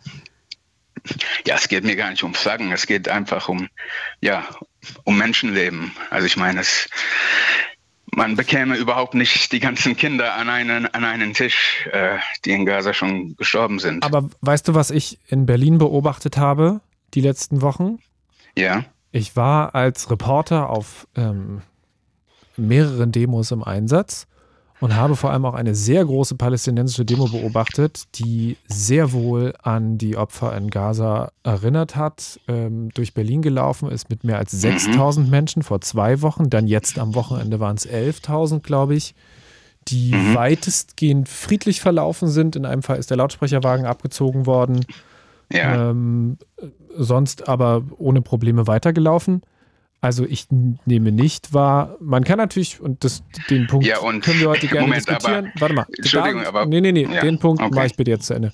Ähm, man kann natürlich darüber sprechen, dass es vielleicht nicht ganz so klug war, grundsätzlich alle Veranstaltungen und Demos, äh, die einen palästinensischen Bezug haben, erstmal grundsätzlich, so wie es eine Zeit lang jetzt Praxis war, zu verbieten von der Polizei. Das ist auch vielleicht nicht die beste Idee, weil sie ja in einigen Fällen auch friedlich verlaufen sind, aber die Demos, die da stattgefunden haben, habe ich schon so wahrgenommen, dass da sehr wohl auch Platz war, dieses Anliegen zu äußern. Ja, natürlich. Es waren ja sehr viele äh, eben palästinensische Menschen dann auf der Straße, aber eben nachdem wirklich äh, erstmal eine Woche fast alle Demos verboten wurden. Und diese Art von Pauschalverbot gibt es bei keinem anderen politischen Thema. Das gibt es nicht bei rechtsradikalen äh, Demonstrationen, bei Querdenker-Demos und so weiter. So ein Pauschalverbot kannst du immer erlassen, wenn es ein Gefährdungspotenzial gibt. Ja, und das ist äh, Ermessenssache, Gefährdungspotenzial. Richtig. Und ich kenne, also ich kenne die ganzen Verbotsschreiben äh, der äh, Verbotsbescheide der Berliner Polizei, die äh, ja eigentlich seit zwei Jahren ähm, versendet werden. Das fing ja vor zwei Jahren schon an mit den Demoverboten und dann letztes Jahr war es dann noch mal heftiger und dieses Aber Jahr welche Demo, was, noch welche mal Demos heftiger. wurden denn letztes Jahr und vorletztes Jahr verboten? Zum Beispiel äh, zum Nakba-Tag im Mai. Also mhm. zum äh, vielleicht Gedenken. kurz zur Einordnung. Ähm, das ist die Katastrophe auf Arabisch. Das ist die Vertreibung 1948 von über 750.000 Palästinensern. So kannst du gerne weitersprechen. Genau. Ähm, da gab es dann auch aber das ist ja sogar vor die, guck mal, genau, aber das ist ja sogar vor die Gerichte gegangen, weil der Veranstalter geklagt hat und das Gericht hat gesagt, das ist äh, nach Ermessensabwägung sogar okay, dass es verboten wurde, weil es in den äh, Vorjahren massive Ausschreitungen gegeben hat bei diesen Demos. Aber ich muss, ich muss aber auch ja an einer Stelle sagen, ähm, weil ich, ich habe ja, ne, ich habe meine Palestinian Roots und so weiter und ich habe so ein bisschen ähm, auch schon darüber gesprochen, einmal bei Fritz vor, ich glaube, gut zehn Tagen, so ein bisschen dieses Gefühl von Unterrepräsentation. Und ich weiß, an welcher Stelle du das jetzt adressieren möchtest, was du ungefähr damit meinst, glaube ich weil für mich sowas zum Beispiel, so, so ein Schmerz zum Beispiel entstanden ist, ähm, als ich gesehen habe, dass das Brandenburger Tor mit der israelischen Flagge, aber nicht mit der palästinensischen angestrahlt wurde. Und das ist schwierig für mich. Ja, also natürlich möchte, nicht. Ich möchte nicht, ich möchte nicht dass wir einseitig sind. Ich wünsche mir gar nicht, dass überall Palästina-Flaggen hängen. Mhm. Ich wünsche mir, dass wir beide Flaggen sehen. Ich wünsche mir, dass wir einander den Frieden wünschen, statt uns auf eine Seite zu schlagen. Und an der Stelle weiß ich, glaube ich, was du meinst, dass man das Gefühl hat, wenn es da zu kommt, dass ähm, öffentlich irgendwas äh, ausgestrahlt wird, irgendwas, äh, ein Banner oder eine Veranstaltung, dann hat man das Gefühl, dass man als Palästinenser zu kurz kommt. Also das Gefühl kenne ich auf jeden Fall, was jetzt so meine, meine letzten Beobachtungen in der Stadt anbelangt. Da kann ich das nachvollziehen. Da möchte ich dann auf jeden Fall kurz einhaken, ähm, genau weil ich auf jeden Fall dazu stimmen möchte, dass Raum dafür sein muss, wenn friedlich eben ja Gefühle geäußert werden, wenn Anteil genommen wird und dass die Dinge, die gerade auch in Gaza passieren, dass gerade dieser Krieg, den die Hamas begonnen hat, eben auch für die palästinensische Zivilbevölkerung schrecklich ist. Das ist, glaube ich, der Punkt, ähm, wo wir ja uns schon sehr früh in diesem Gespräch sehr, sehr einig gewesen sind. Gleichermaßen, wie gesagt, ich finde, Kontext spielt eben eine große Rolle und dass eben das Brandenburger Tor beleuchtet worden ist, hatte, glaube ich, eben auch damit zu tun, ist sehr schnell nach dem 7. Oktober passiert, hatte sehr schnell damit zu tun, dass ähm, die Grausamkeit der Attentate, die dort stattgefunden haben, die sich ganz explizit gegen die Zivilbevölkerung gerichtet haben. Und ich meine, desto mehr Informationen wir darüber bekommen, desto schlimmer werden diese Sachen ja weiterhin. Das sind ja enorme Grausamkeit und ich glaube, genau das spielte auch dafür eine Rolle, dass man diesen Schritt gegangen ist. Letztlich ist das aber natürlich auch symbolpolitisch. Wie gesagt, ich kann das absolut nachvollziehen, wenn man an der Stelle sagt, es muss diesen Raum geben, dass man Gefühle und dass man Meinungen, dass man Anteilnahme äußern können muss. Und ähm, da haben wir ja gerade eben auch schon darüber gesprochen, an der Stelle, wo eine Gefahrenlage vorliegt. Und die liegt ja in Deutschland eindeutig vor. Jüdinnen und Juden in Deutschland sind gefährdet und dementsprechend halte ich das auch für eine sehr, sehr schwierige ähm, Lage, in der wir uns da aktuell befinden. Entschuldigung, kann ich da nochmal kurz? Ich würde das nur noch ganz kurz gerne Lass mal Monty den Punkt zu Ende machen. Mhm. Ja. Deswegen denke ich, es ist immer wieder eine schwierige Abwägung. Ich glaube auch, dass diese Abwägung tatsächlich an manchen Stellen vielleicht ein bisschen zu scharf gewesen ist. Ich denke, dass das jetzt an der Stelle auch noch eine Sache sein wird, die uns auch noch länger beschäftigen wird und wo wir in Zukunft vielleicht auch die Räume brauchen, über Dinge reden zu können. Aber wie gesagt, es kann nicht dabei darum gehen, dass man einseitig spricht. Und das habe ich das Gefühl, einfach die Art und Weise, wie du hier gerade die Dinge vorbringst, sind sehr einseitig. Ich glaube, das haben Raya und ich vorhin eigentlich besser hinbekommen. Und äh, in der Art und Weise würde ich da eigentlich mir ein bisschen mehr Ausgewogenheit bei dir wünschen. Ja, das Problem ist, dass es eben kein symmetrischer Konflikt ist. Verstehst du? Man kann sagen, es sterben Menschen auf beiden Seiten, natürlich. Aber da fehlt komplett die politische Analyse, die Machtstruktur. Die Machtstruktur also natürlich, wäre wenn man ja einfach unter anderem, dass es eben gerade die Hamas gewesen ist, die diesen Krieg begonnen hat und die sich gerade hinter der Zivilbevölkerung verschanzt. Und die, zwei die Machtstruktur ist 16 hat. Jahre Blockade. Ja. Ich glaube, an dieser Stelle geht es, vielleicht geht es dir dann auch so ein bisschen um das Machtverhältnis. Also einmal haben wir das viertgrößte oder viertstärkste Militär und dann haben wir die Hamas in Gaza. Vielleicht meinst du das? Ja, es geht ja nicht nur um die Hamas in Gaza, sondern auch äh, um PalästinenserInnen äh, im Westjordanland, in Ostjerusalem und auch in, in Israel selbst. Lass mich da Ja. einmal kurz einhaken, weil das ist ein Punkt, da würde ich dir sogar zustimmen, dass diese Differenzierung gerade fehlt, dass nicht differenziert wird. Und ich glaube, das haben Raya und ich heute auch schon besprochen, da sind zumindest Raya und ich uns einig, dass äh, das absolut gar nicht unterschieden wird. Also, dass man über hierzulande immer von den, den Palästinensern gesprochen wird und Ja. den Palästinensergebieten.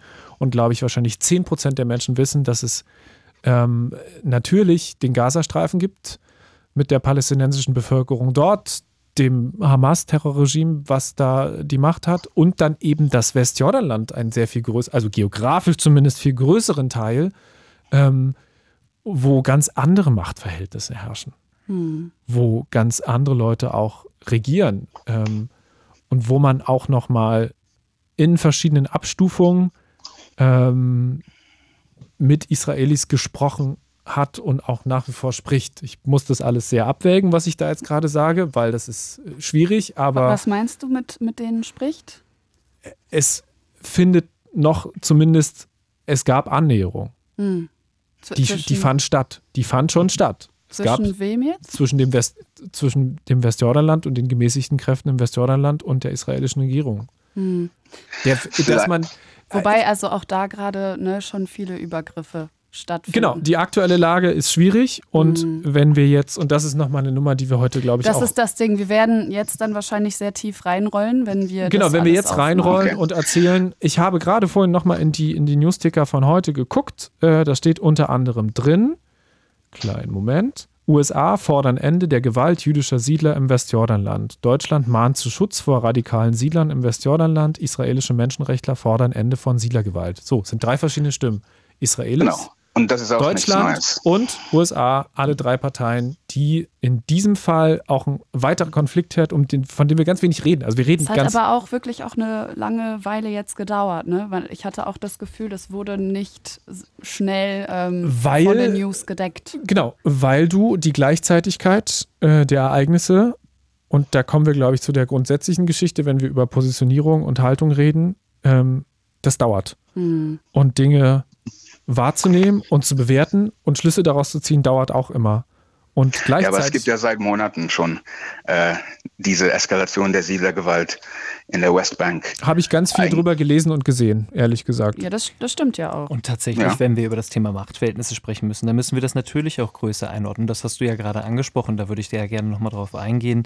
Eben genau, wir können auf der einen Seite über die Hamas sprechen, wir können dazu noch über die Hisbollah sprechen, wir können über die Proxys in Syrien und im Irak sprechen, wir können hinter äh, darüber sprechen, wer natürlich das Ganze finanziert und dass das letzten Endes eben auch noch ja, staatliche Player sind, die dabei eine Rolle spielen und die ein Ziel haben, Israel zu vernichten. Und dass das alles immer auf dem Rücken der Zivilbevölkerung ausgetragen wird, da muss man ja letzten Endes drüber sprechen. Denn ich persönlich glaube und wünsche mir, dass die palästinensische Zivilbevölkerung in Demokratie und Frieden leben kann.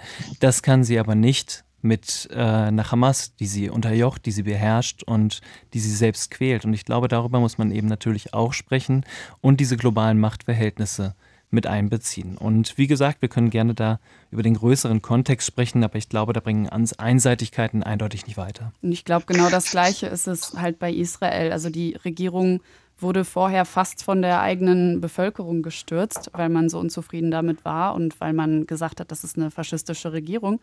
Und ähm, aber genau diese Menschen treffen gerade Entscheidungen für dieses Land und das ist nicht repräsentativ.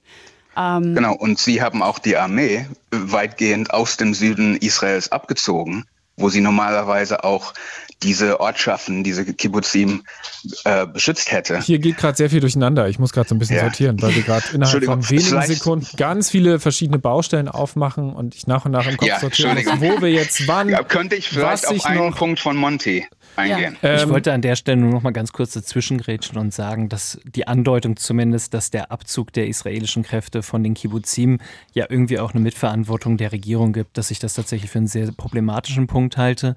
Hinzu, ich glaube, Raya hat das gerade sehr gut gesagt, es gab große Proteste gegen die israelische Regierung. Es gibt in Israel eine Zivil Ja. Zivilbevölkerung, man kann auf die Straße gehen. Es gibt eben sehr viele unterschiedliche Stimmen und das ist eigentlich das Tragische in dieser Situation. Ich finde das auch sehr tragisch, dass du diesen Punkt nicht vorbringst, denn das, was du hier eigentlich als Position beziehst, ist das, was ich gar nicht raushöre. Denn die Menschen, die gerade entführt worden sind, ich möchte an der Stelle unter anderem an Vivian Silver erinnern, eine große, eine sehr, ja, sehr große Friedensaktivistin und sie ist gerade in Gaza, sie wurde entführt. Und genau das sorgt dafür, dass sehr viele der Menschen, die in den letzten Monaten so aktiv auf der Straße waren, so sehr um ihre Demokratie gekämpft haben, auch so sehr gegen diese Regierung gekämpft haben, gerade als äh, Reservisten in die Armee gehen, gerade der Armee den Rücken stärken. Da geht es nicht um diese Regierung. Da geht es nicht um diese konkrete Politik. Da geht es darum, Menschen wie Vivian Silva, die jetzt befreit werden müssen, die gerade in der Gefangenschaft sind. Und wie gesagt, wir können gerne über diesen gesamten Kontext sprechen können wir gerne versuchen, das Ganze einzuordnen. Aber ich glaube, da muss man sich auch ehrlich machen an der Stelle und eben schauen, ja, wer leidet darunter? Und am Ende, wie gesagt, leiden hier die Zivilbevölkerung. Über die Zivilbevölkerung müssen wir sprechen. Wir sind hier auch gar nicht in der Lage, darüber zu sprechen, hier gerade große Lösungen für den Nahen Osten zu präsentieren. Da so sehe ich mich Gut. tatsächlich auch gar nicht. Und das möchte ich hier an der Stelle auch gar nicht. Und ähm, genau, dementsprechend Gut. Einordnung gerne, aber ich glaube, mit dem erhobenen Zeigefinger hier gerade reinzutreten, das hilft niemandem. Vielleicht könnte ich nochmal an diese jetzt genau anschließen. Anschließen heißt jetzt was? Weil wir haben nämlich noch jemanden in Leitung. Ich würde dann gerne auch mal weitergehen. Yeah. Von Aber daher dann mach doch deinen letzten Punkt. Satz eben. Kannst du ja sprechen. Okay, gut. Mein letzter Punkt. Äh, als Antwort auf etwas, was Monty vorhin gesagt hat, dass es bei den Verboten ja auch um den Schutz von Juden und Jüdinnen geht. Und unser Verein ist ein jüdischer Verein. Und letzte, letztes Jahr haben wir eine Mahnwache angemeldet für die Journalistin Shirin Abu Akleh, die, die äh, vom israelischen Militär erschossen wurde beim Einsatz. Eine palästinensisch-amerikanische Journalistin. Und zwar auch zur Zeit dieser Nakba-Demos und die Berliner Polizei hat auch diese Veranstaltung untersagt. Wieland, ich finde das sehr schade. Also du redest hier nicht über das Thema Antisemitismus, du sprichst hier gerade in einer Situation, in der Jüdinnen und Juden um ihre Existenz in Deutschland besorgt sind. Wir sprechen hier über eine Situation, wo die Gewalt dermaßen große Ausmaße annimmt. Wir sehen alle diese Videos aus den USA, wir haben sie gestern aus Dagestan gesehen, wir sehen, was hier gerade passiert und wir sehen, dass wir in einer Situation uns befinden und da können wir gerne über Antisemitismus als gesamtgesellschaftliches Phänomen sprechen. Wir reden gerade in einer Situation, in der wir eine Blut Blutspur des rechten Terrors haben, die über alle in die heutige Situation hineingeführt hat. Wir sehen, dass Antisemitismus aus muslimischen Communities, aus linken Communities gerade dermaßen stark stattfindet, gemeinsam mit diesem Rechten und genauso mit dem Antisemitismus aus der Mitte der Gesellschaft, dass sehr, sehr viele Jüdinnen und Juden gerade Angst und Sorge haben. Und in diese Situation, die versuchst du gerade politisch auszuschlachten. Und das möchte ich leider in aller Konsequenz ich auch von mir weisen. Ich bitte dich, ausschlachten. So, und jetzt muss ich an dieser Stelle tatsächlich das machen, was äh, der blöde Job des Moderators ist äh, und weitermachen in der Sendung. Ich fand deine Perspektive trotzdem sehr interessant. Äh, es war klar, dass wir irgendwann ein bisschen da ausufern und anfangen, über Geschichte zu sprechen. Und genau das ist hier ja, jetzt gerade schwierig, ja weil so. so. viel Zeit einfach nicht ist. Und ich will an dieser Stelle auch einfach nur nochmal daran appellieren, was Monty und ich von erster Sekunde an beide festgestellt haben. Wir wünschen uns quasi einfach einen Diskurs, wo man das Leid beider Parteien gleichermaßen ähm, respektiert und anerkennt. Und ich weiß, was du meinst. Man möchte dann schnell erklären. Und das ergibt auch total Sinn. Ähm, aber ich glaube, wir müssen einfach versuchen, einander die Hand zu reichen und zu sagen, ja, äh, es, ist, es ist furchtbar, dass tausende Menschen auf dieser Seite sterben und, und gleichermaßen auf der anderen. Und ich glaube, das ist so ein bisschen das, wo wir gerade raus wollen. Ähm, aber danke dir auf jeden Fall trotzdem für, für deine äh, kleine Präsentation. Bitteschön.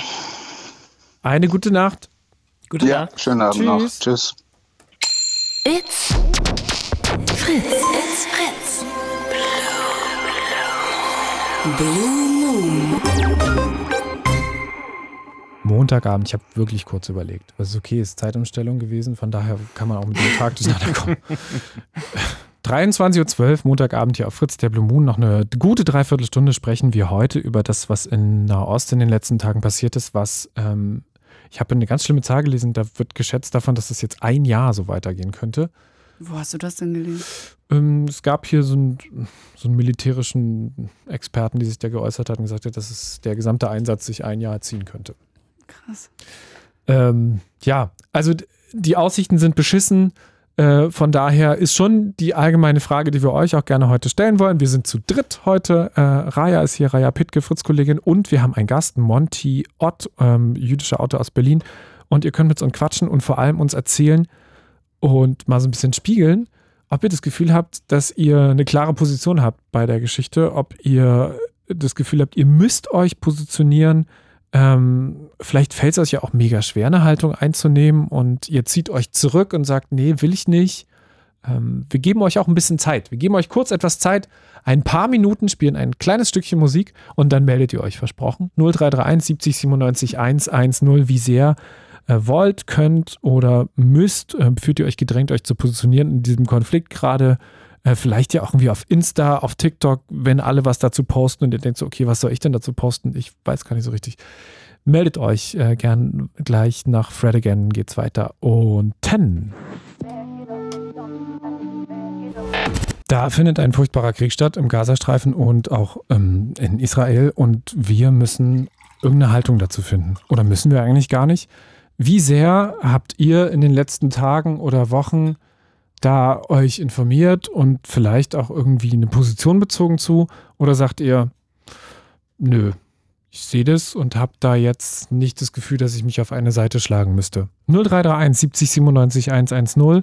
Ähm, vielleicht ja auch, wie wir vorhin schon gehört haben, so ein Gefühl der Überforderung, äh, des ähm, aktiven Wegscrollens, zu sagen, mir ist das zu krass, mir ist das zu viel vielleicht aber ja auch ähm, schon eine Haltung, die schon da war und vielleicht davon bestätigt wurde ähm, oder sich verändert hat ja auch in den letzten Tagen und Wochen durch die Bilder, durch die Videos, durch die vielen Posts, die man dazu sieht. Das ist ja eine Infoflut, die uns jeden Tag erreicht. Man muss selber ständig entscheiden, was will man sehen, was möchte man nicht sehen.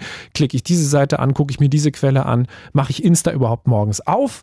Ähm, äh, oder lasse ich es einfach sein? 0331 70 97 110. Wir reden darüber, wie sehr äh, ihr euch positioniert in dieser Frage, wenn es um den Nahostkonflikt gerade geht. Ähm, sind zu dritt hier, äh, Fritz-Kollegin Raya Petke, dann ist noch der jüdische Autor Monty Ott aus Berlin da und wir können zu dritt quatschen. Jetzt mit Martin aus Werder. Hallo Martin. Grüß dich. Oder grüß euch, Entschuldigung. Hi. Hallo. Hast du eine Haltung? Oder eher nicht so? Äh, ja, ich habe eine Haltung und zwar eine neutrale Haltung. Ähm, das Problem nämlich dabei ist, jetzt, was ich ähm, sehe mit dem Konflikt dort, ist eher ein Terrorregime, beziehungsweise Terroristen, eher gesagt, gegen eine Regierung. Und das hatten wir in Afghanistan auch, dass Terroristen gegen eine Regierung gekämpft haben. Und da halt die Zivilbevölkerung jetzt mit reingezogen wird. Es ist scheiße, dass Israelis sterben, es ist scheiße, dass Palästinenser sterben. Definitiv. Und es ist gleichzeitig feige von der Hamas zu sagen, wir verstecken uns hinter den Palästinern. Weil dadurch wird, es ist halt Kollateralschaden in dem Moment. Muss man halt sprechen davon, dass ja, ist schwierig, jetzt so zu sagen. Aber die Israelis haben halt das Recht, sich zu verteidigen. Und das Problem aber dabei ist, dass sich eher eine Terrororganisation hinter die Bevölkerung versteckt und diese als Schutzschild nimmt. Und dadurch sterben halt auch andere. Aber dann hast du doch eine relativ klare Haltung entwickelt, Martin. Ja, äh, gegen den Terrorismus, aber das Problem ist auch eher, ähm, ich will jetzt hier auch keinen beleidigen, aber vom Land her, also von Deutschland her, wird er aufgezwungen, zu Israel zu stehen. Warum auch immer, definitiv, sie sind ja das angegriffene Land. Das Problem, was ich eher dahinter sehe, ist aber auch gleichzeitig, dass die palästinensische Bevölkerung auch darunter leidet. Klar. Die im, Ga im Gazastreifen lebt, im Westjordanland, überall, dass diese auch gerade eher extreme Probleme haben, weil wieder alle über einen Kamm geschert werden, auch meistens. Ja, das, also wir können das ja auf jeden Fall beobachten, dass ähm, jetzt zum Beispiel schwieriger ist für Leute mit palästinensischen Wurzeln, das offen zu sagen, so wie du das ja vorhin auch erklärt hast. Ne? Man fühlt sich einfach jetzt anders in seiner Rolle. Aber ich kann das auf jeden Fall auch insofern bestätigen, dass zum Beispiel so ein Kufir tragen, ne? diesen Palästinenserschal, das fühlt sich anders an. Man, man fühlt sich ähm, beobachteter und, und auch mit Blicken getroffen, was einem früher vielleicht so gar nicht passiert wäre. An Und den Schulen ist es ja auch verboten, ne, in Berlin. Ist das nicht so, dass das die äh, Rektoren aussuchen dürfen? Ich glaube, der, Genau. ähm, ne, das war doch so, dass der Bildungssenat gesagt hat, wenn ihr möchtet, könnt ihr das verbieten. Das finde ich auch Ermöglicht, schrecklich. genau. Sie ermöglicht das Verbot Genau, ähm, wenn man vorher. will. Genau. Das ist falsch, weil damit wird auch gleich wieder in Paragraph 1 unseres Grundgesetzes eingegriffen. Das die ist Würde halt, des Menschen ist unantastbar und es wird in die Würde aber damit gleichzeitig eingegriffen. und das ist furchtbar. wird, Total. es darf nicht getragen werden. Ja. Und damit sieht man aber wieder, wie stark sich eine Regierung positioniert und dadurch aber gleichzeitig Leid der Bevölkerung beziehungsweise der Mitbevölkerung ja. einbringt. Das ist also für mich auch zu schnell, zu undifferenziert, ganz einfach gesagt, weil ein Schal wird keinen Schaden anrichten. Das ist ähm, ein, ein kulturelles Symbol, das, das tragen wir seit Jahrhunderten und äh, damit ist keinem geschadet. Das, ähm, ja, das finde ich auch krass traurig. Und es wird ja nicht nur in den palästinensischen Gebieten getragen, sondern ist ja Ganz tatsächlich genau. weitaus. Ja. Das ist ja auch verbreitet. Selbst wenn, Accessoire, ne? also ja. selbst wenn, es ist äh, ein Schal ist nicht mit Hamas gleichzustellen. Das Genau, ist diese Quatsch. Diskussion. Und äh, wenn, ne, wenn du irgendwas mit dir herumträgst, was für äh, Judentum steht, heißt das nicht, äh, hey, der Staat Israel, that's me. Das ist oder oder die Dinge, die IDF macht, da- das ist damit einfach nicht gleichzusetzen. Ja. Obwohl man schon sagen muss, in dem Moment, und das ist schon das, was auf der anderen Seite natürlich passiert, in dem Moment, wenn du offen jüdisch rumläufst, wirst du sehr häufig mit der Politik des Staates Israels gleichgesetzt. Ja, ja klar und wahrscheinlich halt auch einfach die, die Flagge, die dann Menschen gleichsetzen damit, Genau. ohne das zu differenzieren. In dem Moment, wenn der Davidstern und die israelische Mhm. Flagge auftaucht, ist das, also die Politik wird gleich gemacht mit den Menschen des Glaubens. Die müssen noch nicht mehr auftauchen. Das ist ja eigentlich Teil des Hauptproblems, dass Jüdinnen und Juden in Deutschland eigentlich immer als StellvertreterInnen für Israel herangezogen werden. Jeder Jude, jede Jüdin in Deutschland, egal welche Verbindung sie zu Israel haben, müssen herhalten und müssen israelische Politik irgendwie erklären können, sich irgendwie dazu positionieren, zur Aber das ist bei Regierung mir zu auch so. positionieren. Ehrlich gesagt. Aber das ist ja nichts Gutes und das Ja. ist ja auch nichts, was wir gut heißen Gar nicht. müssen. Ich, ich glaube einfach, dass uns beide super viele ähnliche Probleme treffen. Genau, Weißt du? ja. Also Aber es- ist das nicht so, dass wenn man ähm, religiöse oder auch kulturelle Wurzeln hat, die außerhalb einer kartoffeligen Gesellschaft mehr, ich würde ja nicht mal mehr, ich würde ja nicht mal mehr Mehrherzgesellschaft sagen, weil es ist es ja nicht mehr, ähm, liegen, dass man automatisch zum Stellvertreter seiner Kultur, seiner Religion gemacht wird? Ich glaube, das ist auch ein, ein krass großes Thema, weil wahrscheinlich genauso wie, wie bei mir war es bei dir, dass das sehr früh angefangen ist und dass man genau deswegen sich auch recht früh angefangen hat, damit auseinanderzusetzen. Und ja, schon ein bisschen so zum Sprachrohr innerhalb seiner Gruppe geworden ist, oder? Ich äh, würde das nochmal ganz anders aufzäumen wollen, nur ganz kurz, weil das Thema eben ja auch schon aufgemacht worden ist. Dieses, also ich würde nochmal erstmal über dieses Entweder-Oder anfangen. Und ich glaube, es ist an der Stelle gar kein Entweder-Oder. Und wir müssen uns so ein bisschen davon lösen, sondern wir müssen, wie gesagt, wir haben da, glaube ich, auch mit angefangen, diese Frage der Humanität. Und ich würde auch viel mehr gerne nochmal über die deutsche Gesellschaft sprechen. Es ist kein Entweder, ich solidarisiere mich mit der palästinensischen Zivilbevölkerung oder mit der israelischen, sondern ich bin dagegen, ähm, genau, dass unschuldige Menschen ermordet werden, dass unschuldige Menschen sterben. Ja, so wie es Martins letzt, äh, letztendlich gerade gemacht hat. Ne? Also, genau, äh, und gleichermaßen würde ich das dann sogar auf Deutschland übersetzen. Es bedeutet nicht entweder gegen Rassismus oder gegen Antisemitismus zu sein, sondern du hast es ja auch, Raya hat es ja auch gerade nochmal dargestellt, es gibt tatsächlich Ähnlichkeiten eben, wenn es zu Diskriminierung kommt, dann ähneln sich diese Formen, Ausschlussmechanismen können sich ähneln und deswegen ist es so wichtig, dass wir in so einer Situation einen kühlen Kopf bewahren und uns mit beiden beschäftigen und uns damit beschäftigen, wie wirkt sich gerade der Antisemitismus aus und wie werden solche Debatten auch gerade, ja, rassistisch instrumentalisiert. Also mir geht es darum, dass man über das Thema selbst spricht, dass man über Antisemitismus zum Beispiel spricht und nicht den Kampf gegen Antisemitismus für eine Migrationsdebatte instrumentalisiert, rassistisch Total. instrumentalisiert. Total. Und ja. ähm, genau deswegen finde ich das eben auch wichtig, dass wir Räume haben, wo wir über Dinge sprechen können, wo wir über unterschiedliche Bedeutungen der Kofia sprechen können, wo wir über, ja, auch unterschiedliches Leid sprechen können, dass wir uns auch streiten können. Aber ich glaube, das ist mir ganz, ganz wichtig, diese Räume können nur existieren, wenn wir uns selbst Wissen aneignen zu Antisemitismus und Rassismus, wenn wir bereit sind, auch eine Kritik auszuhalten und wenn wir Haltung haben. Und ich glaube, das brauchen wir. Wir brauchen eine Haltung, dass wir Räume aufbauen wollen, wo es auf der einen Seite okay sein kann, dass auch was Rassistisches, was Antisemitisches mal gesagt werden kann, weil wir in einer Gesellschaft leben, deren Kultur tatsächlich davon extrem geprägt ist und dass Menschen diese Dinge auch mal sagen, halte ich sogar für wichtig, damit wir darüber sprechen können, damit wir sie kritisieren können und damit wir Räume aufbauen können, in denen ja, Empathie und Verletzung sichtbar werden können. Denn wenn es in diesen Räumen wieder zu Verletzungen kommt, das ist gerade Teil dieser Situation, dass sich sehr viele Jüdinnen und Juden zum Beispiel auch aus sehr vielen Bündnissen zurückgezogen haben, weil es eben zu diesen Verletzungen kommt und ähm, weil es eben zu einem grassierenden Antisemitismus kommt, weil es zur Einseitigkeit kommt. Und das halte ich auch mit für Teil des Problems und ich glaube, das hilft uns nicht dabei oder das stellt auch Räume, die gerade existieren und die Menschen, die vielen tollen Menschen, die diese Räume in den letzten Jahren, Jahrzehnten aufgebaut haben, sehr unter Druck und das finde ich eigentlich sehr, sehr schade.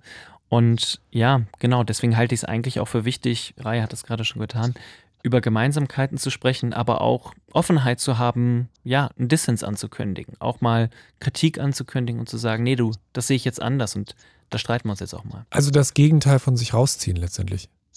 Ich glaube, man, man kann auch bei so einem kleinen, mega wichtigen Punkt anfangen, ähm, der eigentlich offensichtlich ist, aber in dieser Debatte dann schnell, wo so drüber gefegt wird. Ich glaube, worüber wir einfach mal, wo, was wir klar sagen sollten, ist einfach, beide haben ein Recht auf einen Staat. Das sollte eigentlich so das sein, was jeder dazu sagen sollte oder sagen können sollte.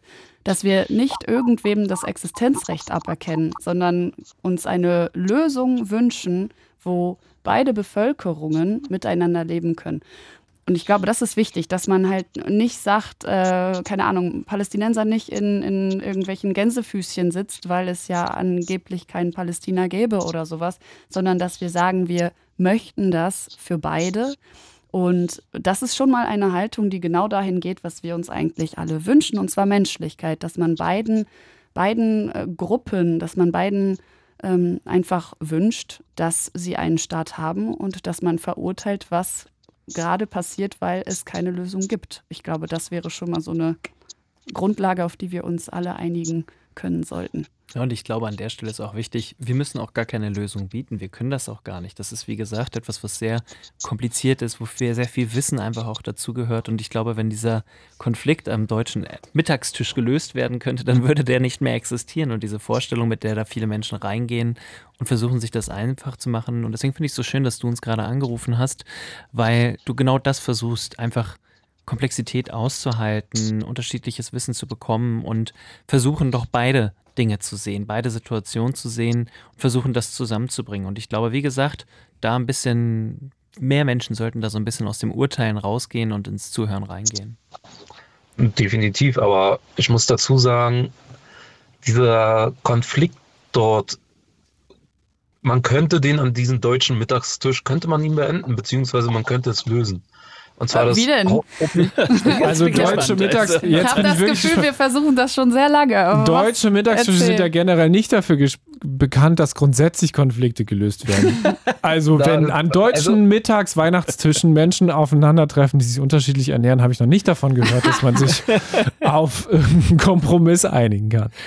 Nein, also. heute habe ich mich zum Beispiel mit meinem Bruder auch nicht auf einen Kompromiss geeinigt, weil die letzte Gänsekeule kriegt. Ja, siehst du? Das ist auch ein Streitthema. Willst du dann, also dann wirst du ja erst recht nicht die Weltkonflikte lösen. Nein, aber das Hauptproblem ist halt wirklich die Hamas, nicht die Palästina. Die Hamas ist das Problem. Und dort sollten halt alle Staaten versuchen, das Problem zu lösen. Nur da haben wir es auch wieder, wie vorhin angemerkt, die Hamas wird auch von anderen Staaten unterstützt. Ja, es gibt ja auch da Staaten, die sich ganz explizit vorgenommen haben, Israel als Land auszulöschen. Also Iran. Also das ist das ja. Problem, weil es man es ist, da ist halt wirklich wieder diese Thematik, man muss zurück in die Geschichte reisen. die Christen haben ihr eigenes Land, die Orthodoxen haben ihr eigenes Land, die Muslime haben ihr eigenes Land. Was ist so schwer daran, dass auch Juden ihr eigenes Land haben dürfen? Ich glaube, das Problem ist einfach bei was war jetzt der, der am Mittagstisch? Was, was habt ihr jetzt dann am Mittagstisch äh, äh, lösen können, wenn du jetzt sagst, das geht ganz schnell? Was ist denn jetzt, was ist denn jetzt die Wir, wir Lösung? warten noch auf die Lösung. ja, hau raus. Ich glaube, am Mittagstisch wird erstmal festgestellt und dann macht man Pause und trinkt einen Absacker und dann ist Mittagsschlaf und danach wird weiter diskutiert. Ich finde das eigentlich ganz gut, was du gerade gesagt hast. Man müsste in die Geschichte zurückreisen. Aber an welchen Punkt? Und das wird eigentlich, und das macht es dann so schwierig, denn vieles von dem, wo wir heute stehen, und das macht es auch, also wir sitzen jetzt hier gerade zu dritt in diesem Raum, sprechen mit anderen Menschen, die wir uns noch dazu holen. Und es lastet dabei ganz viel Geschichte und ganz viel gesellschaftliche Ich in Komplexität auf uns. kommen. Nur lass mich ganz kurz noch einen Punkt machen. Der Punkt ist doch, dass letzten Endes, ähm, wenn wir uns das Ganze anschauen, dann gab es dort damals eine Kolonialmacht, das sind die Briten gewesen. Die haben einerseits ähm, aus geopolitischen Gründen, die auch mit dem Zweiten Weltkrieg später zu tun hatten, der arabischen Bevölkerung eine Sache versprochen und sie haben Jüdinnen Juden eine Sache versprochen. Und letzten Endes gibt es dort eine Bevölkerung, die dort lebt und es gibt Menschen, die vor Antisemitismus auch dorthin geflohen sind zu einer Bevölkerung. Es gab immer eine jüdische Präsenz in diesem Gebiet. Ähm, und heutzutage müssen alle dort zusammen irgendwie leben. Und so ist es jetzt erstmal irgendwie gekommen. Das ist jetzt gerade sehr, sehr holzschnittartig und sehr, sehr vereinfacht irgendwie schon dargestellt. Aber das zeigt eigentlich es schon ist auf. shareable für, wie- also für eine Insta-Tafel würde es reichen. So. und, und das lastet und dann kommt wirklich diese gesamte Komplexität dazu. Mit unterschiedlichen Staaten, die angegriffen haben, mit ganz vielen Staaten, die da ihre. Ich ähm, würde aber auch sagen, der, der Punkt hier ist ja, dass man, wenn du schon sagst, so, ähm, es kommt darauf an, wie weit man zurückgeht, dann könnte man 4000 Jahre zurückgehen.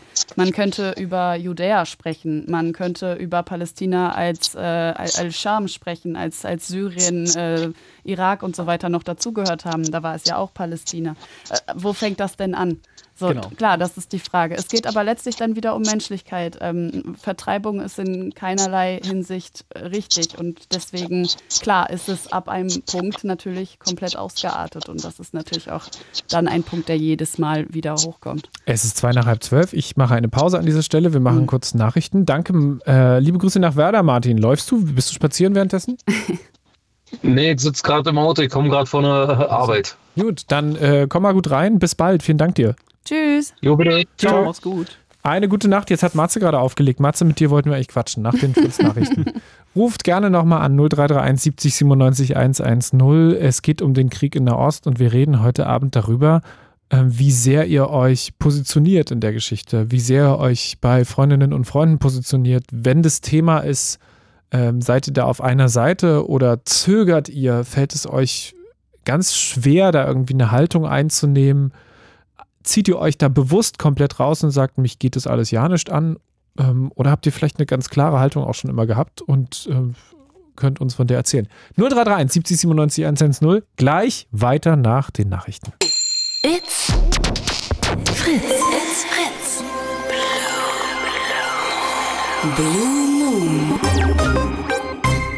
Sieben Minuten nach halb zwölf, das heißt noch 23 Minuten. Es ist der berühmte Last Call in dieser Sendung. Das heißt, ihr solltet jetzt anrufen, weil dann wird es gleich zu knapp oder dann ist es wieder kurz vor knapp und dann müssen wir wieder sagen, Sendung gleich vorbei und dann haben wir leider keine Zeit mehr. Deswegen jetzt anrufen unter 0331 70 97 110. Heute beschäftigen wir uns nämlich mit der Frage, wie sehr positioniert ihr euch, wenn es um den Krieg in Nahost geht? Also wie sehr habt ihr da eine Haltung? Wie sehr habt ihr da eine klare Meinung oder kennt ihr euch da zu wenig aus und sagt, ich halte mich da mega zurück, ich poste nichts, ich lese relativ wenig dazu, ich vermeide sogar vielleicht Nachrichten dazu. Vielleicht wisst ihr auch sehr viel und haltet euch trotzdem zurück und sagt, äh, ich habe mir zwar eine Menge angelesen, traue mich aber einfach nicht da irgendwie, weil ich ja nur auch so eine kleine Person hier in Deutschland bin, die sich gar nicht dazu äußern kann und sollte und so. 0331 70 97 110. Vielleicht ja auch bei dem, was in Berlin auf den Straßen passiert ist in den letzten Tagen und Wochen. Ähm, große Demonstrationen auf beiden Seiten, ähm, Übergriffe auf äh, jüdische Einrichtungen, äh, auch das. Ähm, wie verhaltet ihr euch dazu? Positioniert ihr euch relativ klar oder sagt ihr, nö, mh, ist mir alles auch gerade ein bisschen zu heiß? Ich beobachte das und halte mich da aber raus. Oder ist das eigentlich gar keine Option? Ich rede mich schon wieder um Kopf und Kragen, beziehungsweise bin ich ja längst nicht alleine. Raya Hi. ist da, Hallo.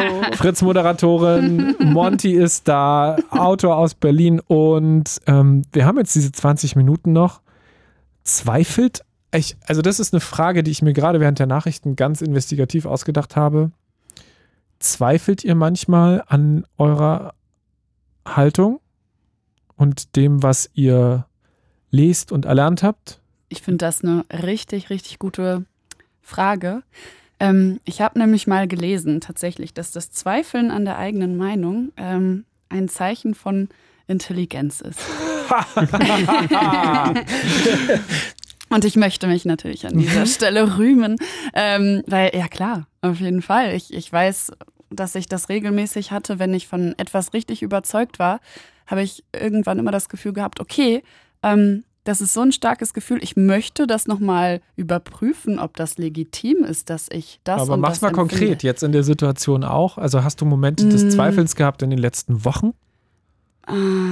Oder einfach nur generell an der Menschheit gezweifelt, was man ja eigentlich jeden Tag nach dem Aufstehen Ja, tut? schon. aber- Eher, eher, eher Zweiteres, weißt du, oder auch, dass du irgendwas, ähm, irgendwas hast als, als äh, Position, die du vertrittst, und dann fragst du dich an, an einer konkreten Stelle so, ist das gerade gerechtfertigt, dass ich so empfinde? Aber genau das ist so wichtig, wenn man der Sache näher kommen möchte, dass man jedes Mal wieder hinterfragt, gehe ich damit in die richtige Richtung oder polarisiere ich mich gerade nur?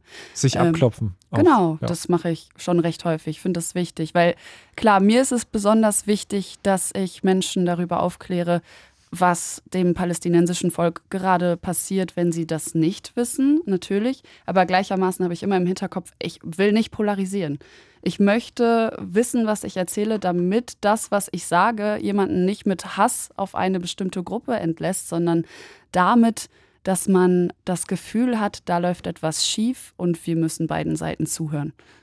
Deswegen klar, es ist immer wichtig, dass man einen Gegencheck macht, was erzähle ich Leuten denn gerade? Wie ist das bei dir? Also, ja. ja. Ja. Zweifelst du? Also ich glaube, Raya hat es ja gerade auch schon gesagt, so also als jemand, der sich irgendwie auch wissenschaftlich betätigt und irgendwie auch äh, genau durch soziale Netzwerke fliegt, ohne an Dingen zu zweifeln und ohne vielleicht auch an mir selbst zu zweifeln, könnte ich das, glaube ich, gar nicht alles machen. So Selbstkritik gehört für mich irgendwie zu meinem eigenen persönlichen Arbeitsethos. Ähm, gleichermaßen kommt es Was natürlich für ein nobler Satz. äh, ihr könnt mich ja nicht sehen, aber ich werde rot. Ähm, ähm, Ja, wir sehen dich schon. ähm, Kannst bestätigen, er schwitzt richtig. ja, ja, ich, ich ringe auch nach Worten. Also, genau, ich, ich finde es ein bisschen, ich habe eben lange darüber nachgedacht, in welche Richtung gerade zweifeln. Der Punkt ist, dass ich gerade an dem, was ich hauptsächlich tue, wenig zweifle, weil das, was ich hauptsächlich tue, ist A, zu versuchen, dass das Thema Antisemitismus wirklich als gesamtgesellschaftliches Problem erkannt und als solches bekämpft wird, dass es nicht instrumentalisiert wird. Ähm, du hast gerade eben das Thema Polarisieren und meines Erachtens nach genauso Polemisieren sind Dinge, die gerade der Situation nicht helfen, dass auf das Leid der Menschen eben auch geschaut wird. Ähm, und genau, mir geht es vor allen Dingen, und das ist vielleicht der Punkt, warum ich nicht so da ins Zweifeln komme, weil ich gerade versuche, einfach auf diese Situation von Antisemitismus auch überhaupt aufmerksam zu machen. Menschen versuche, diese Situation zu erklären, ihnen Einblicke zu geben. Und in den meisten Fällen ist es jetzt nicht, dass ich irgendwie, wie ich das jetzt eben hier äh, getan habe, dabei über Israel spreche, sondern dass ich vor allen Dingen über Deutschland spreche, dass es mir vor allen Dingen darum geht, Menschen ein Grundverständnis von Antisemitismus und Rassismus zu vermitteln, von Intersektionalität zu vermitteln, den Menschen begreifbar zu machen, was, was ist das eigentlich, Was dieser ist Begriff Intersektion? Genau, was ist Intersektionalität? Let's go. Na, pf, du Komm, hast du, es in den ich- Mund ich hab's genommen. gedroppt, der ich Wissenschaftler, das der das ich muss jetzt deine hier auch- Hausaufgaben Ah, ich, machen. woll- ich wollte jetzt hier nur nicht die ganze Zeit selber reden, du wolltest eben gerade schon reingrätschen, Fachwort, deswegen. so, jetzt du. Ja, Leute, ihr könnt nicht Fachworte raushauen und dann denken, dass ihr damit hier davonkommt. Ja, Intersektionalität, ich glaube, äh, man darf es nicht erwähnen, ohne eben auf die Begriffsgeschichte hinzuweisen, eben unter anderem auf das äh, Combahee River Collective, das ja auch den Begriff von Identitätspolitik überhaupt mit geprägt hat, aber dann schließlich Monty, die Aufgabe war, das einfacher zu machen, nicht komplizierter. aber dann eben auf Kimberly Crenshaw, die den Begriff ähm, tatsächlich geprägt Mach hat. es einfacher. Und jetzt komme ich zur einfachen Erklärung und Jetzt zwar kommst du ins im. Englischen klingt das gar nicht so schwierig, denn Intersection ist da die Kreuzung Und ähm, in Deutschland hat man dafür Begriffe gehabt wie Mehrfachdiskriminierung. Aber was Kimberly Crenshaw erklärt hat, ist, dass es halt eine gesellschaftliche Erfahrung gibt, zum Beispiel von, und das war ihr Beispiel, schwarzen ArbeiterInnen bei einem großen Automobilkonzern. Und sie hat gesagt, ähm, sie hat sich die Einstellungs- bzw. die Kündigungspolitik angeschaut und hat gesehen, okay, ähm, hier werden vor allen Dingen schwarze Frauen gekündigt. Und der Konzern hat aber gesagt, ja, aber wir sind nicht rassistisch, denn wir schmeißen keine schwarzen Männer raus und wir sind nicht sexistisch, denn wir schmeißen keine Frauen raus. Und sie sagte, ja, aber hier kreuzen sich gerade Rassismus und Sexismus und das sorgt dafür, dass besonders schwarze Frauen eben gerade äh, gekündigt werden mhm. und dass das eine Form von Diskriminierung ist, die rechtlich zu diesem Zeitpunkt noch nicht erfasst wird. Und gleichermaßen wurde Intersektionalität weiterentwickelt und ist heute ein Konzept, was uns hilft, Gesellschaft zu denken, was ein analytisches Tool ist, was uns begreift, eben, was bedeutet das zum Beispiel auch als queerer jüdischer Mensch in der deutschen Gesellschaft zu leben. Da kommt ganz viel zusammen und zu versuchen, das zu versprachlichen, das artikulieren zu können und gleichermaßen eben auch Gemeinsamkeiten in Kämpfen zu sehen, Gemeinsamkeiten, Diskriminierungsformen erkennen zu können aber auch Unterschiede erkennen zu können. Und das Konzept ist auch immer weiterentwickelt worden. Und dann geht es auch darum, welche ja, welche Fähigkeiten, Ressourcen und Privilegien haben wir vielleicht auch, die wir für andere einsetzen können. Auch das erkennen zu können. Und das ist Intersektionalität aus meiner Versuch, aus meinem Versuch, sie darzustellen. Ja. Aber da gibt es so ich habe Literatur. Eine, genau, also. ich habe hier gerade eine Schautafel gefunden, wo zum Beispiel, also wie wenn man so Kreise übereinander legt und steht da soziale Herkunft, nationale Herkunft, Sexualität, Alter, Behinderung, Gender. Und wenn du aus mehreren Gründen einfach benachteiligt wirst, dann wirst du intersektionell diskriminiert. So. Richtig? Genau. Also Herr Doktor? Wie, wie, nein, nein, nein, so darf ich mich nicht. Ne? ich, ich promoviere noch. Also, aber bald. Wir, ich glaube, wir kommen auch ein bisschen vom Thema weg jetzt tatsächlich, ja. weil. Ähm, ich, ich möchte ich, einen Appell loswerden. Oh, ja. wir, kommen, wir kommen ja gar nicht so weit vom Thema weg, weil, wenn wir mal auf Berlin und auf Deutschland gucken, es schon so ist, dass wenn wir gerade über einen Ostkonflikt sprechen, so viele Dinge zusammenfallen und auch so viele Problemlagen und äh, Missstände zusammenfallen, dass ganz schnell ganz viel vermischt wird. Und Leute tatsächlich dann mehrfach gleichzeitig zu spüren bekommen, dass irgendwas nicht stimmt gerade. Und ich glaube, das ist einer der Gründe dafür, warum es gerade auch in Berlin so, so also bei uns in der Stadt so, so eine hart hitzige Stimmung ist, weil halt gewisse Gruppen, die mit diesem Konflikt zu tun haben, emotional aufgeladen sind, merken, dass sie instrumentalisiert werden. Aus unterschiedlichen Gründen. Und mehrfach gleichzeitig. Klar, klar, voll. Ich glaube, also was auch gerade vielen einfach wehtut, ist ähm, sowas wie, wenn Menschen dann palästinensische Flaggen oder so irgendwelche Sticker irgendwo aufgeklebt haben, dass die abgerissen wurden und so. Das fühlt sich dann immer ganz schnell für die Menschen an nach wir werden nicht gehört und so weiter. Also es ist immer. Ja, oder eben andersrum. Bei genau, mir im Kiez werden klar. die, ähm, ist mir diese Woche erst aufgefallen, werden die Plakate von den Menschen, die entführt wurden in Israel, genau, halten das, nicht mal über Nacht. Also das, die werden, ist halt, das, das ist halt der, der Scheiß daran. Ja, oder ja, jemand total. hat neulich, richtig krass hat jemand neulich einfach eine Zeit zertreten, die bei uns im Hauseingang lag, weil eine israelische Flagge drauf war. Hat jemand mit dem Fuß raufgetreten, hat die Zeitung zertreten. Mhm. Also es ist ein unfassbarer Druck auf dem Kessel, eine unfassbare Wut. Und die Frage ist, wie kommen wir da jetzt raus? Raus. So, wir, was da hinten passiert, was im Nahen Osten passiert, wird niemand von uns lösen können. Das haben wir jetzt auch festgestellt. Die ja, Frage ist Mittagstisch. Ne? Genau, der Mittagstisch. Wir treffen uns einfach morgen nochmal. Äh, morgen Mittag Kotelett. Also ich habe nichts dagegen, wenn wir uns zum Essen treffen. Also Aber wie lösen wir das hier? Weil das ja offensichtlich dazu führt, dass auch hier krasse Gräben sich auftun. Mm, Meinst du jetzt hier wir mit der Hörerschaft gemeinsam? Nee, wie hier alle, alle wir hier zusammen in Berlin. Okay. Stadt. Mm. Und mein, mein Gefühl schon ist, dass es da gerade crasht. Ja, ich, ich finde einfach, dass es wichtig ist, dass wir alle das Gefühl haben, gehört zu werden. Weil das spüre ich ganz doll in der palästinensischen Community eben, dass man das Gefühl hat, äh, unterrepräsentiert zu sein, dass ähm, die Überschriften nicht groß genug sind, ähm, dass von PalästinenserInnen in Zahlen gesprochen wird. Man hat ganz schnell das Gefühl von genau dem, was wir vorhin besprochen haben, diese Dehumanisierung, die auf beiden Seiten stattfindet.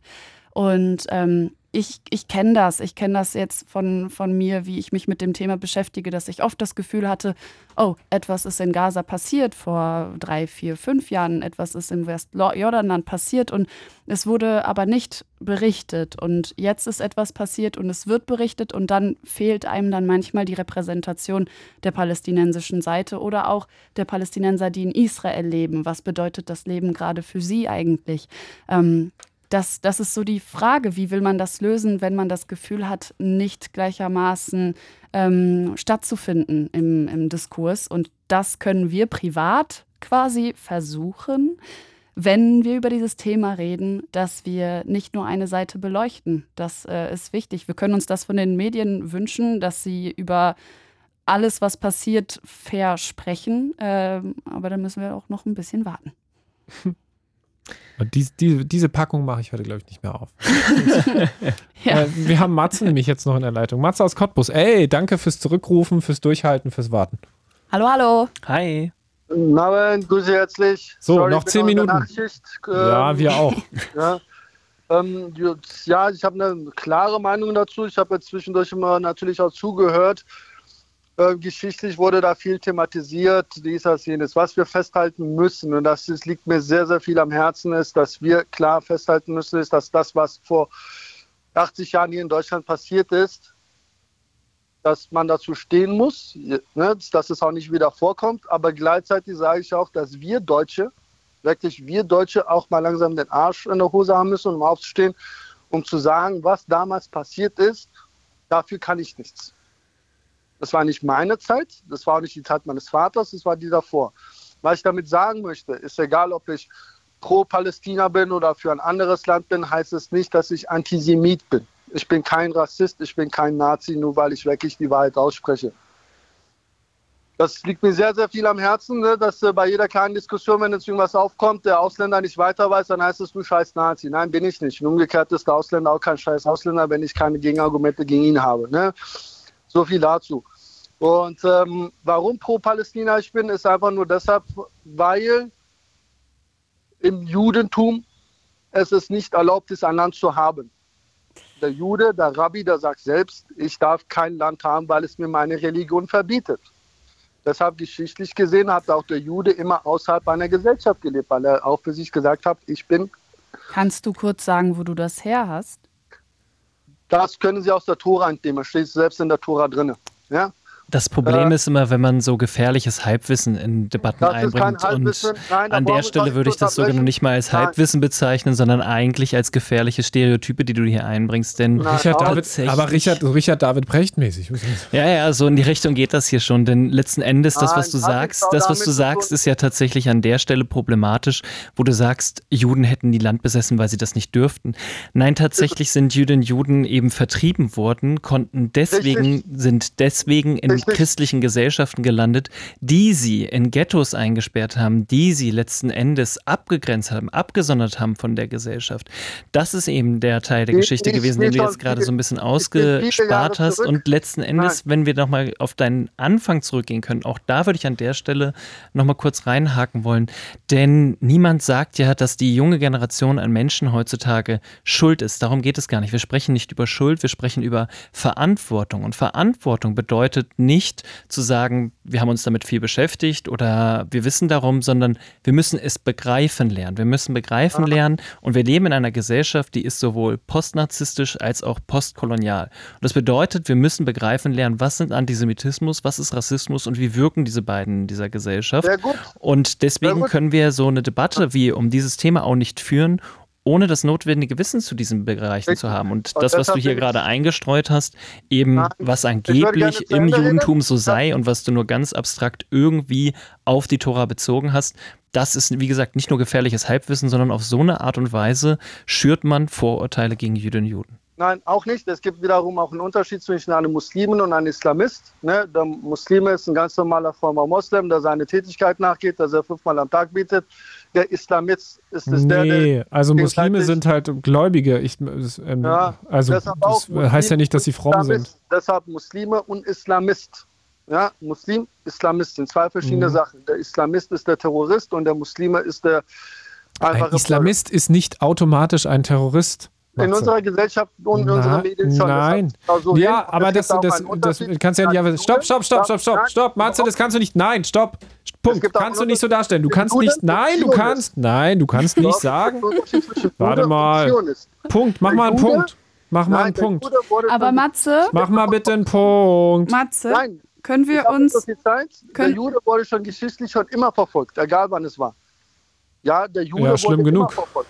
Ja, Matze, können wir uns, können wir uns irgendwo treffen? Also können wir zusammen an einen Punkt kommen, wo wir sagen, Kommen wir weil ihr die Medien vertritt, wie sie immer halt euch alles immer halt erzählen. Das stimmt nicht. Deshalb, der Jude wurde Aber- schon immer verfolgt. Guck mal, hier Das ist sitzt- genug.